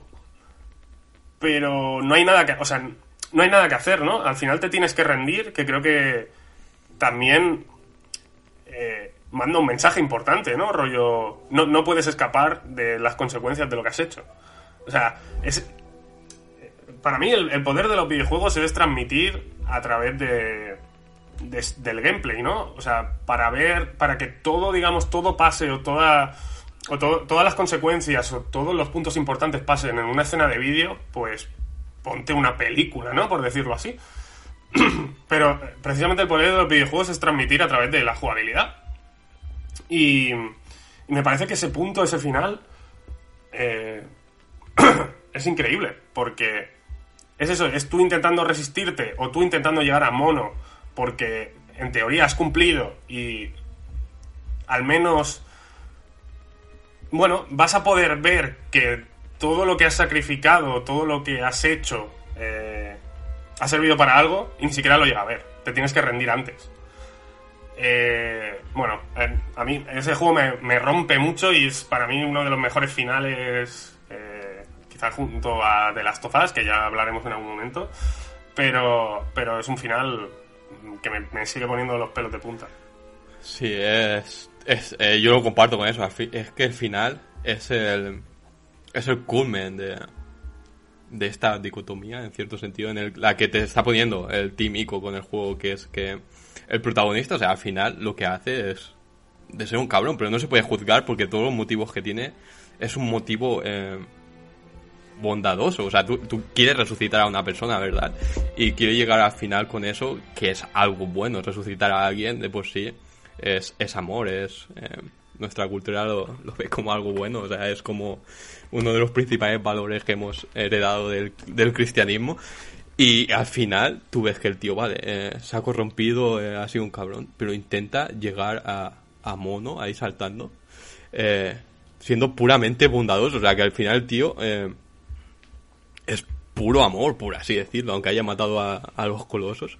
Es puro amor Eh, egoísta. Sí, es puro amor egoísta el que el tío, o sea, no piensa en él, o sea, no lo está haciendo para beneficiarse, está haciéndolo para rescatar a otra persona y al final quiere llegar a ella mientras eh, le está absorbiendo esta luz que sale del lago, pero cómo, cómo te deja además eh, jugar con eso, o sea, tú al final eh, eres el que está saltando y el que ve que, que, que no puede llegar y cómo Wonder está intentando llegar a ella sin, sin poder, o sea, te transmite como impotencia y...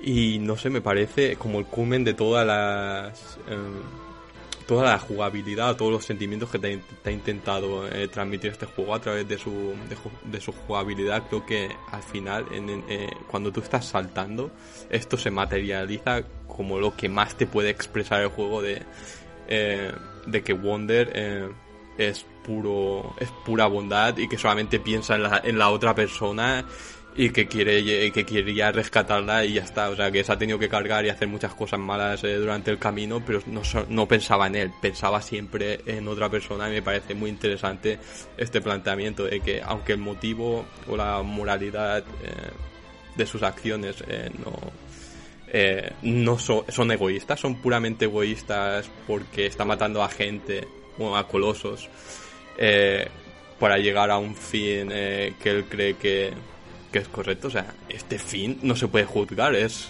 es como muy bondadoso, ¿no? No sé si queda muy claro lo que quiero decir. Sí, y además, Teo, es lo que tú dices, es un juego que no es, no es dicotómico, no es A o B, eso, eso es un juego de, de matices, ¿no? Como de escala de grises, pero es que esto se puede ver en todo, o sea, tú nada más empezar el juego, empiezas el juego y aparece la voz de Dormin, que es como también como una mezcla entre voces masculinas y femeninas, luego tenemos la dualidad esta del, del bien y del mal, de y juega mucho ¿no? con, con- estos matices y yo creo que ahí están muy acertados.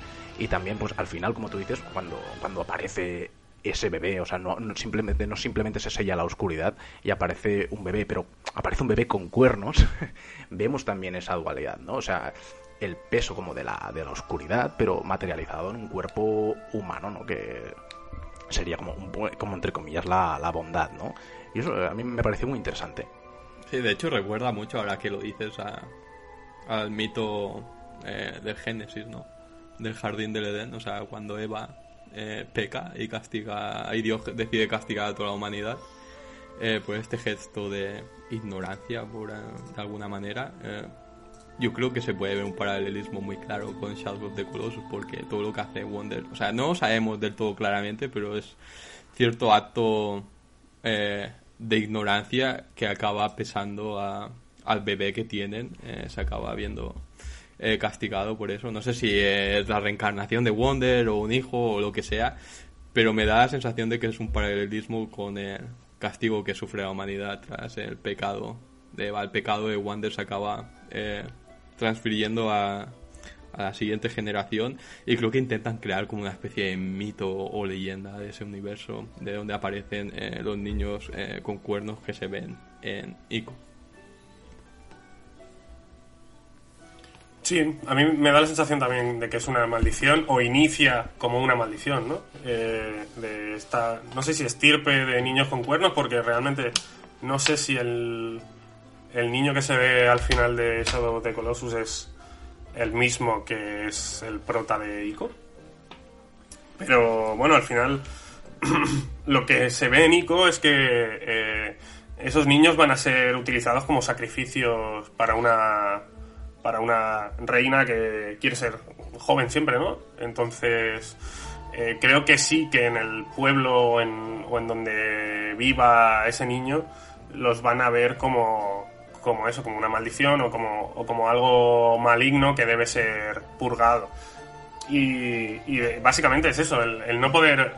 El, que lo que has hecho tiene unas consecuencias, ¿no? Y, y me parece que está muy bien. Eh, si podéis jugar a ICO, es un juego muy cortito, pero ya, lo he explicado, se hace realmente un poquito pesado, pero también tiene un final que es, eh, que es brutal y, y que, creo que merece la pena porque hace algo con, con la prota del juego, que en este caso no hay que salvar, sino que es un personaje eh, que está ahí y con el que te comunicas y, y todo y hace algo muy interesante con, con, los dos personajes, cómo les coge cariño. Eh, creo que algo similar a, al caballo en este juego, que no hemos hablado del caballo, pero... Pobre, pobre caballo. Ya digo, o sea, eh, right, in the, fields, eh, lo que le pasa, pero bueno eso, eh, jugada a Ico porque tiene también, me parece que un final súper poderoso. A mí me gusta más el de Shadow de Colossus, pero, pero el final también es, bastante guay. La canción del final de Ico es potente. sí, sí. No la escucha, no te puedo decir. pero hablando de canciones potentes, tremebunda banda sonora. O sea, está bastante bien, ¿eh? O sea, me refiero. ¿Qué opináis? Sí, la banda sonora de este juego, o sea, eh, ayuda mucho a construir ese ambiente o esa atmósfera de misterio y magia que tiene eh, el mundo de Shadow of the Colossus y, y también le da mucha epicidad el tema que suena cuando tú estás escalando un coloso y lo estás atacando es muy muy épico y refuerza este sentimiento de lo que has hecho eh, es una hazaña un logro eh, que no se consigue fácilmente.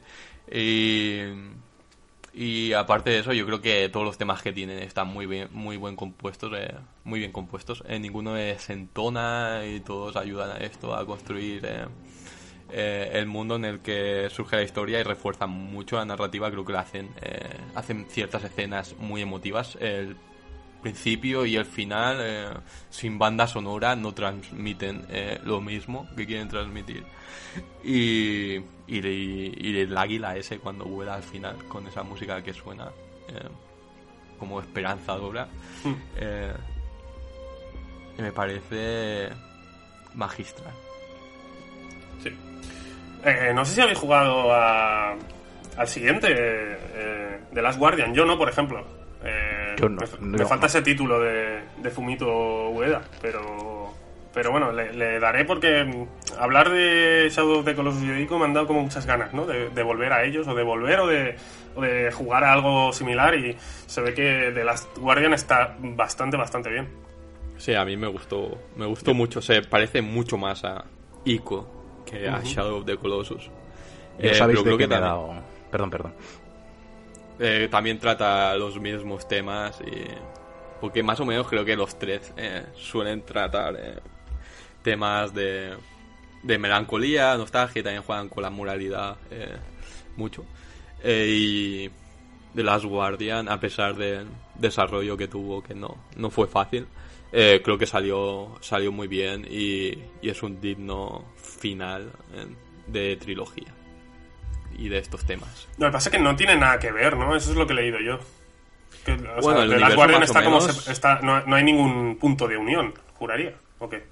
A mí el universo, o sea, estéticamente al menos, eh, me recuerda mucho a lo de los dos anteriores y no, no he estudiado profundamente el argumento, no sé si tiene algún tipo de unión con los otros, pero yo diría que sí, ¿eh? O sea, el bicho tiene cuernos, por ejemplo, Ajá. y a lo mejor eh, le empiezan a salir cuernos, eh, perdón, y, y a lo mejor es un nexo eso, pero yo diría que sí que comparte además eh, la estructura eh, en la que pasa el juego, el tipo de edificio, Sí. es casi clavado al del Ico, al castillo de la reina.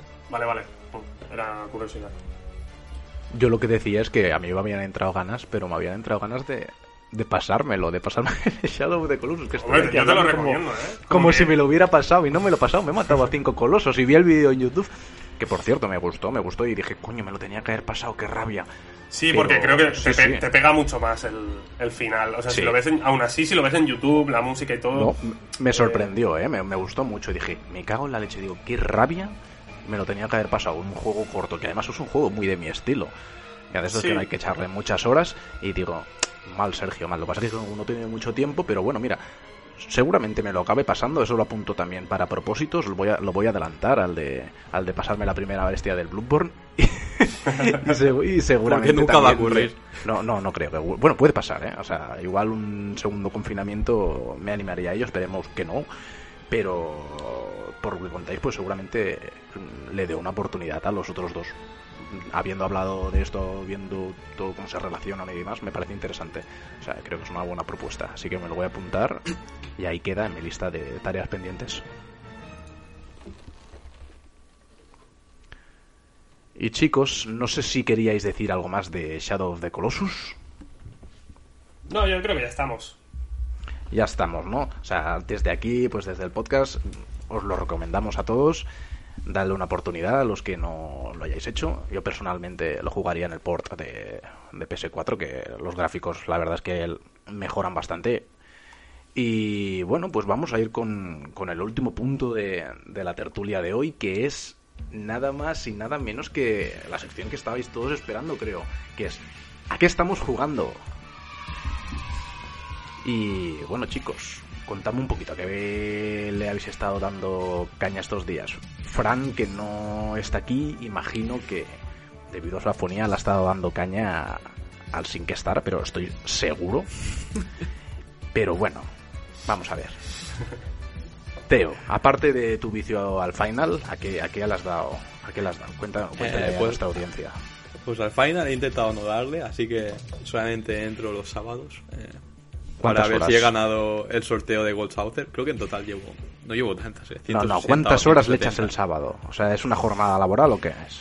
Eh, no, no, entro el sábado 5 minutos, voy a Gold Souther, miro si me ha tocado la lotería y me salgo hasta la siguiente semana. Eh, Bueno, bueno. Y lo que le he estado dando últimamente, y con últimamente quiero decir eh, último mes, porque le he estado dando a este juego eh, desde principios de año, es al Xenoblade eh, Chronicles eh, 2, que, bueno, como ya supongo que, el nombre indica, es la secuela del Xenoblade Chronicles eh, original que salió eh, para Wii y está hecho por Monolith eh, Soft, que es un estudio interno de Nintendo. Y esta este título, bueno, esta saga, esta saga de Xenoblade eh, Chronicles, es en sí una sucesora espiritual, eh, espiritual y con muchos matices de Xenogears, que es un JRPG que salió en Play 1, que es de mis juegos favoritos, Eva. Y de Xenosaga, que es una trilogía que salió para Play 2 y para Nintendo DS. Eh, bueno, la, experiencia que yo tengo con la saga es que en el, primer juego eh, eh, me pareció un poco simple. El sistema de combate es muy automático. La historia tenía un trasfondo interesante, pero los personajes no me hacían tilín.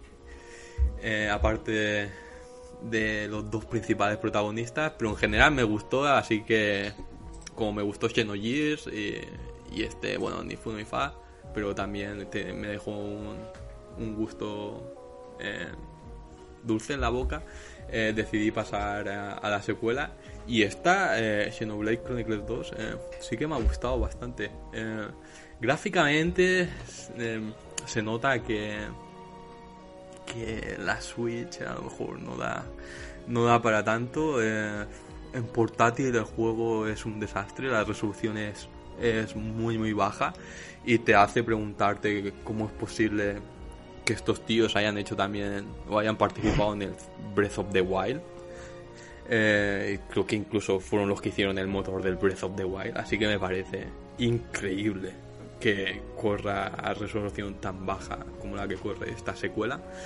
Y los. Y sí, y gráficamente también los diseños eh, me han parecido que están muy sexualizados los dos protagonistas, eh, las dos protagonistas, una va enseñando los pechos y otra va enseñando el culo constantemente. Y todos los personajes en general, eh, sin llegar a ese extremo, sí que están muy sexualizados, pero en cambio los, los, enemigos están diseñados por Tetsuya Nomura, aquí el mejor diseñador de la historia, que lo, odio yo a muerte. este tío. tío, eres una fábrica de hate.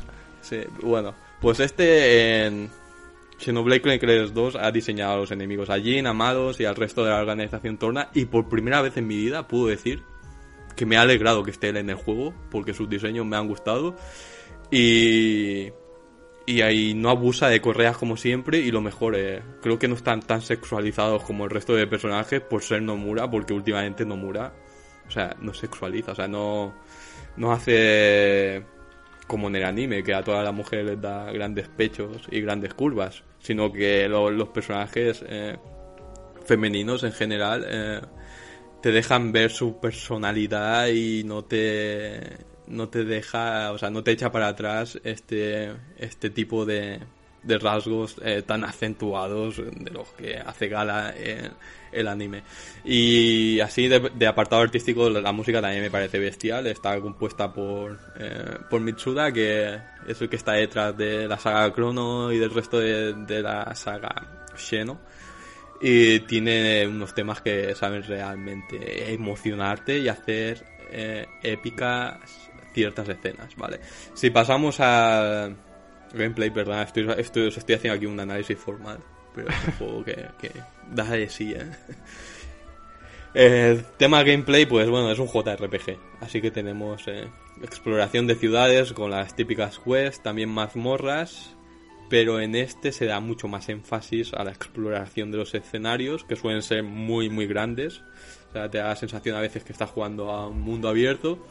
Pero el problema es que no te incita a explorar estos escenarios porque el medio que tiene para, para incentivar la exploración y que te recorras hasta el último punto de, estos super mapeados son las, las quests. Y las quests eh, no son nada interesantes.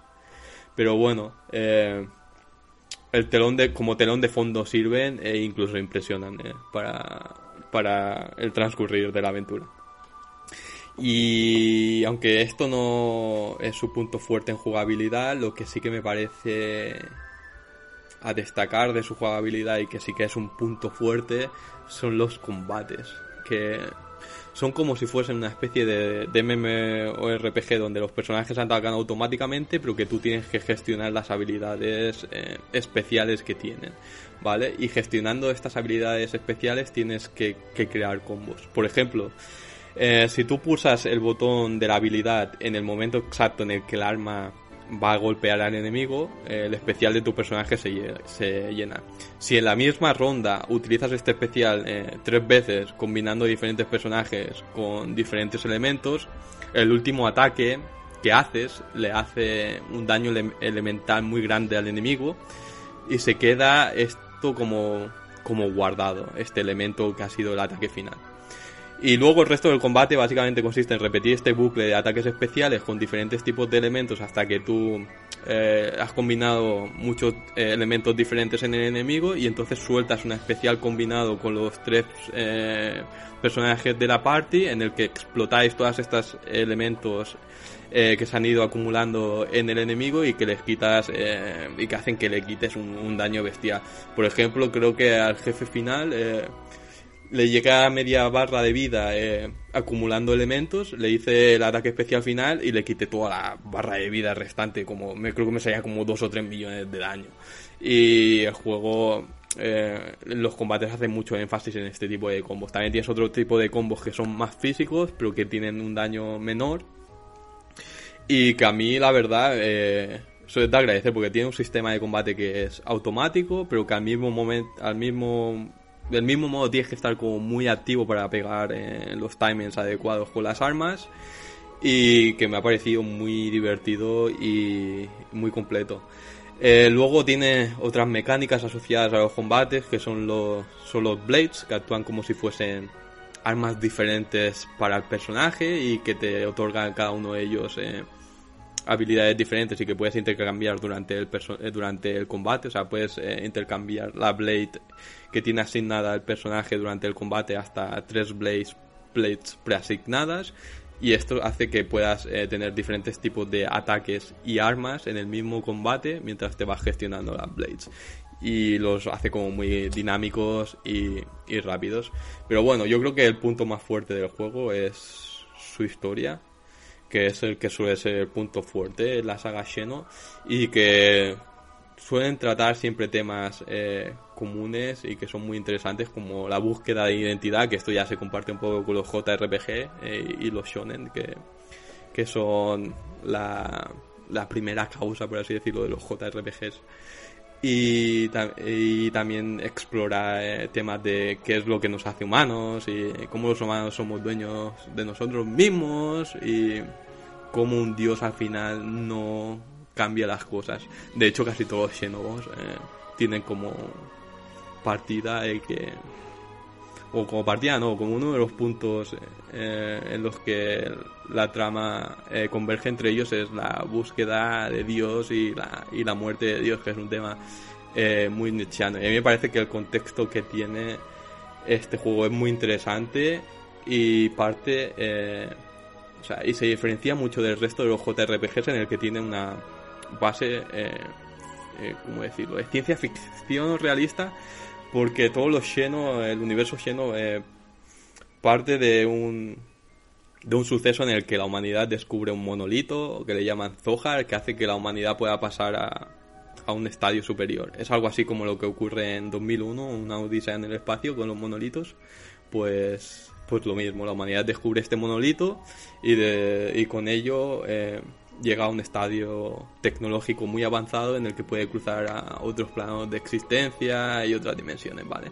Así que en el, juego eh, tiene muy presente esto y hace que sea una mezcla entre anime, eh, realidad, también tiene toques de religión, que mezcla con esta sci-fi y que empieza de menos y acaba yendo de más y que te, y que te hace querer eh, seguir avanzando con la historia para ver el misterio que hay detrás de los monolitos y que y qué le pasó a la humanidad y cómo va a reaccionar todo este mundo anime que ha creado con, una base tan real, ¿vale?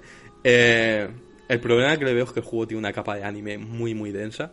Eh, hasta el capítulo 5 eh, no llega a despegar. Eh, antes de eso el juego es puro relleno anime de como cuando Naruto acabó y, tenían que esperar al manga para enlazar con el Shippuden, que metieron un montón de, de relleno, pues es lo mismo, de ese nivel. Así que hasta el capítulo 5, uff, a mí me costaba jugar. Y Creo que si en Xenogears y Xenosaga pegaban un poco de ser muy serios, en Xenoblade eh, pecan de lo contrario. Y a lo mejor Nintendo tiene algo que ver ¿eh? con esto, porque hay cierta crítica a la religión en el juego, pero es muy sutil. Eh, lo hacen a través de una institución que llaman Praetorium, Praetarium, Praetorium, perdonad. Y a lo mejor es para pasar eh, el filtro de, Nintendo, que tengo entendido que es con estos temas eh, sí que usa mucha censura. Y en general el juego me, ha gustado mucho, o sea, me ha gustado mucho más que el primero. Creo que es un digno eh, bueno, sucesor de algún modo del Xenogears, incluso si no llega a ser tan serio, creo que plantea los mismos temas y siempre me parece interesante explorarlos. Y se los recomiendo a todo aquel que le gusten los JRPGs y a aquellos que les hayan gustado Xenogears se hayan decepcionado con el primer eh, Xenoblade Chronicles. Creo que este hace un gran trabajo y estoy esperando a ver eh, cómo, cómo termina todo esto con la tercera parte. Pues a mí no me gustó. ¡Pumba! Después de la disertación de dos horas, a mí no me gustó. Raúl, ¿por qué no te gustó? Eh, sé que no es esta sección, eh, pero a mí el combate me pareció que era demasiado caótico. Eh, los menús me parecen confusos de más. Eh, la historia, lo siento, pero es lo más anime que he visto nunca y estoy un poco cansado. Sobre todo porque me la habían vendido de otra manera, ¿eh? que a, tope con las historias animes, consumo anime de forma regular, pero me la habían vendido de otra manera. Eh, quizás que no llegué al final. Eh, pero vamos, me quedé escalando el árbol, que creo que es, o sea, no me quedaría mucho. Y nada, me, parece que tienes que farmear para poder mmm, vencer a los enemigos. Eh, farmear por farmear. Yo hacía misiones secundarias no es que no hiciera ninguna. Y, y, evidentemente jugaba la historia principal. Y yo llegué al árbol y hay un bicho que no me puedo pasar, literal. Y ya me había pasado un par de veces de tener que ir a subir un par de niveles porque no puedo con, con cierto enemigo o tal. Y, y nada, sobre todo eso, los combates me parecen una, una serie de menús y de números y de... Eh, aprieta este botón para hacer. Bueno, es eso, ¿no? Que hay como diferentes estados que vas enlazando entre ellos para, para hacer más daño y no sé qué. Bueno, no sé. Eh, eh, también el combate este de tipo MMO tampoco es que sea de mi favorito. Bueno, no sé. Eh, son gustos, ¿eh? No, no digo que sea un mal juego ni que esté mal. Pero a mí, por ejemplo, yo se lo recomendaría a alguien como muy puesto en. o, o que le le guste mucho el género JRPG mmm, duro y anime. O sea, pero... o sea, a mí no me lo recomendarías desde luego. No, a ti no. No, a ti no. vale. A ti no. Y además, eh, lo que Raúl dice, o sea, hay ciertas cosas que a mí no me han aburrido. O sea, a mí los combates, de hecho, me han parecido fáciles y no he farmeado en ningún momento. Me he pasado el juego en 60 horas. ¿A Eh, nivel- pero creo que a al qué final, nivel?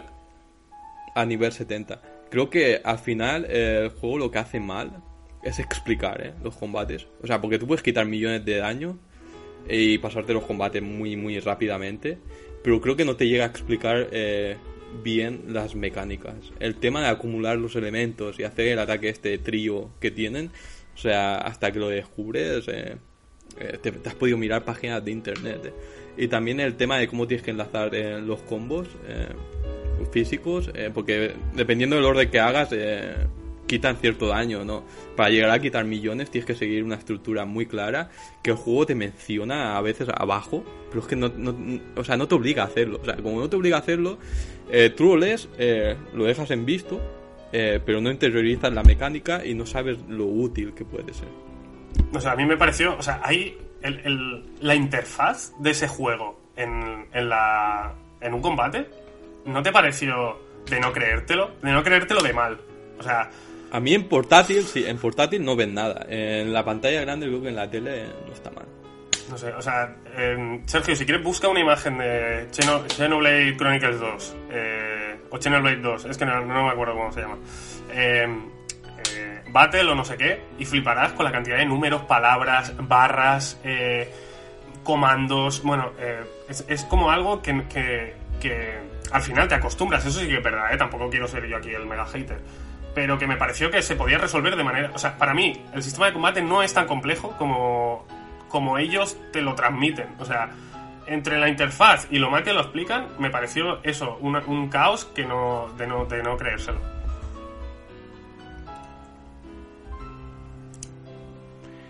Y bueno, después de esta disertación de Teo, me preguntan por Twitter, Raúl, ¿a qué has estado jugando? La gente siempre me pregunta por ti, joder. Eres como nuestro Mesías, nuestro Abraham del podcast, guiando a la audiencia hacia Canaán. Ilumínanos, a ver, ¿a qué has estado jugando? Ah, me encanta que los bots eh, creados por nosotros pregunten por mí. Es como la fantasía máxima. Em, eh, pues he estado jugando. He estado jugando a, a Mario Galaxy. Y sí, soy uno de esos que compró eh, Super Mario 3D All Stars. Eh, lo siento mucho, pero yo no he tenido una consola de Nintendo desde Game Boy Advance y compro todo lo moralmente reprobable que hace Nintendo. Y lo voy a seguir haciendo. ¿Por qué? Porque no he jugado a ninguno de estos, de estos títulos. Y la verdad, si este año, que es el creo que 35 aniversario de la saga Zelda, pues me sacan otro refrito mal hecho, eh, que encima incita al FOMO, porque el 31 de marzo o el 30 de marzo se deja de vender y tal, pues lo ¿Qué siento, es el pero FOMO? el FOMO es el Fear of Missing Something. Eh, Ah, de que no haya nada. no, no, traducido es el miedo a perderte algo, ¿no? Todo el mundo está disfrutando de algo y tú, por FOMO, eh, lo compras, ¿no? Y entonces Nintendo eh, incita a esto porque deja de vender esto, tanto digital como físicamente, eh, el, no sé si el 1 o el, o el 30 de marzo. Qué o el listos, 31. ¿eh? Ya, ya.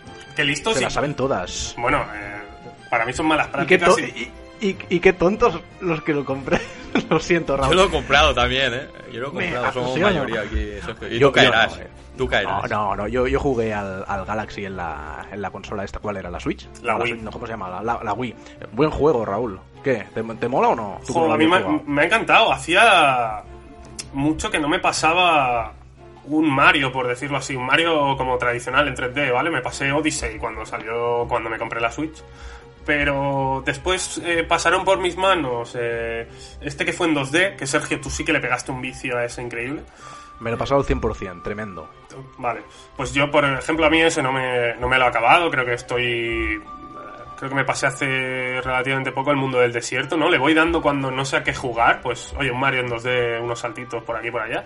Y, y creo que lo último que hice fue pasarme el mundo del desierto, que creo que es el segundo, o sea, me queda un montón del mapa que hay. Y bueno, eh, le di al Galaxy y nada, me, me pareció una genialidad, o sea, eh, todo este tema de la gravedad y tal, el, el adaptar, digamos, Mario a, a- a como estos mini mundos donde la gravedad influye, eh, em, los saltos y los niveles están como todos muy pensados para, para este tipo de planetas, no se les acaban las ideas. Em, bueno, tienes eh, como siempre, tienes como todos los elementos de Mario y aparte le añade lo de la gravedad que lo hace eh, bueno, le hace, le da una vuelta de tuerca a, por ejemplo, un nivel acuático, o le da una vuelta de tuerca al típico nivel donde te persigue algo, que, que me pareció espectacular. Y la verdad, me lo pasé genial. De hecho, intentaba conseguir todas las estrellas. De 121 que creo que tiene el juego, me parece que conseguí 98. Y después ya los, las que me quedan creo que son retos bastante difíciles. O bueno, ya me, me daba un poco de pereza, ¿no? Porque aquí sí que era un ensayo y error continuo. Hasta ese momento el juego es bastante asequible, la verdad, bastante fácil. Eh, creo que acabé con, no sé, cincuenta y pico vidas y tal.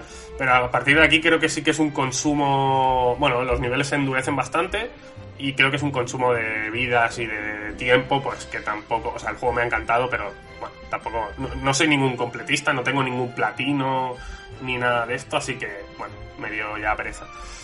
Y nada, en conclusión, me parece una pasada. Tengo mucha curiosidad porque dicen que el que realmente explota eh, y que es bastante mejor que este Galaxy es su segunda parte. Que dicen que realmente es donde se, bueno, se soltaron la melena y con, bueno, eh, he oído a mucha gente hablar de este juego, de, de la segunda parte como como te parecía que Galaxy era bueno, bueno, pues mira lo que hacen aquí porque es de no creérselo. Y, Pues y- me estás yo me pregunto ¿eh? por qué no está en este recopilatorio. Eh, Ah, no está, entonces no, No, lo compro. joder, me- me- Iba a decir, me estás tentando para probarlo, pero coño, si no está. Que va, ¿no está? No, no está. Entonces hecho, lo sacarán más de- adelante. De hecho, me parece, me parece, porque hay la portada o eh, la portada y el menú del juego es un poco raro porque parece que haya cuatro huecos. Y entonces en el último hueco le han puesto como, bueno, como un color que se alinea con el resto de los tonos de la portada, ¿no? Pero parece que sea un hueco para un cuarto juego que yo diría que tendría que ser Galaxy 2. Vaya, pero no vaya, está. vaya, sutil, eh, sutil. Y a mí me parece que, que lo van a intentar sacar, como van a sacar eh, ahora en 15 días, creo, eh, el, el 3D, el 3D Wall, sí, Mario 3D Wall, con una expansión nueva y tal. eh, que por cierto, ya tengo reservado. Sí, lo siento mucho. Buena, buena, buena pinta, no, muy buena pinta. Tiene muy buena pinta. Y.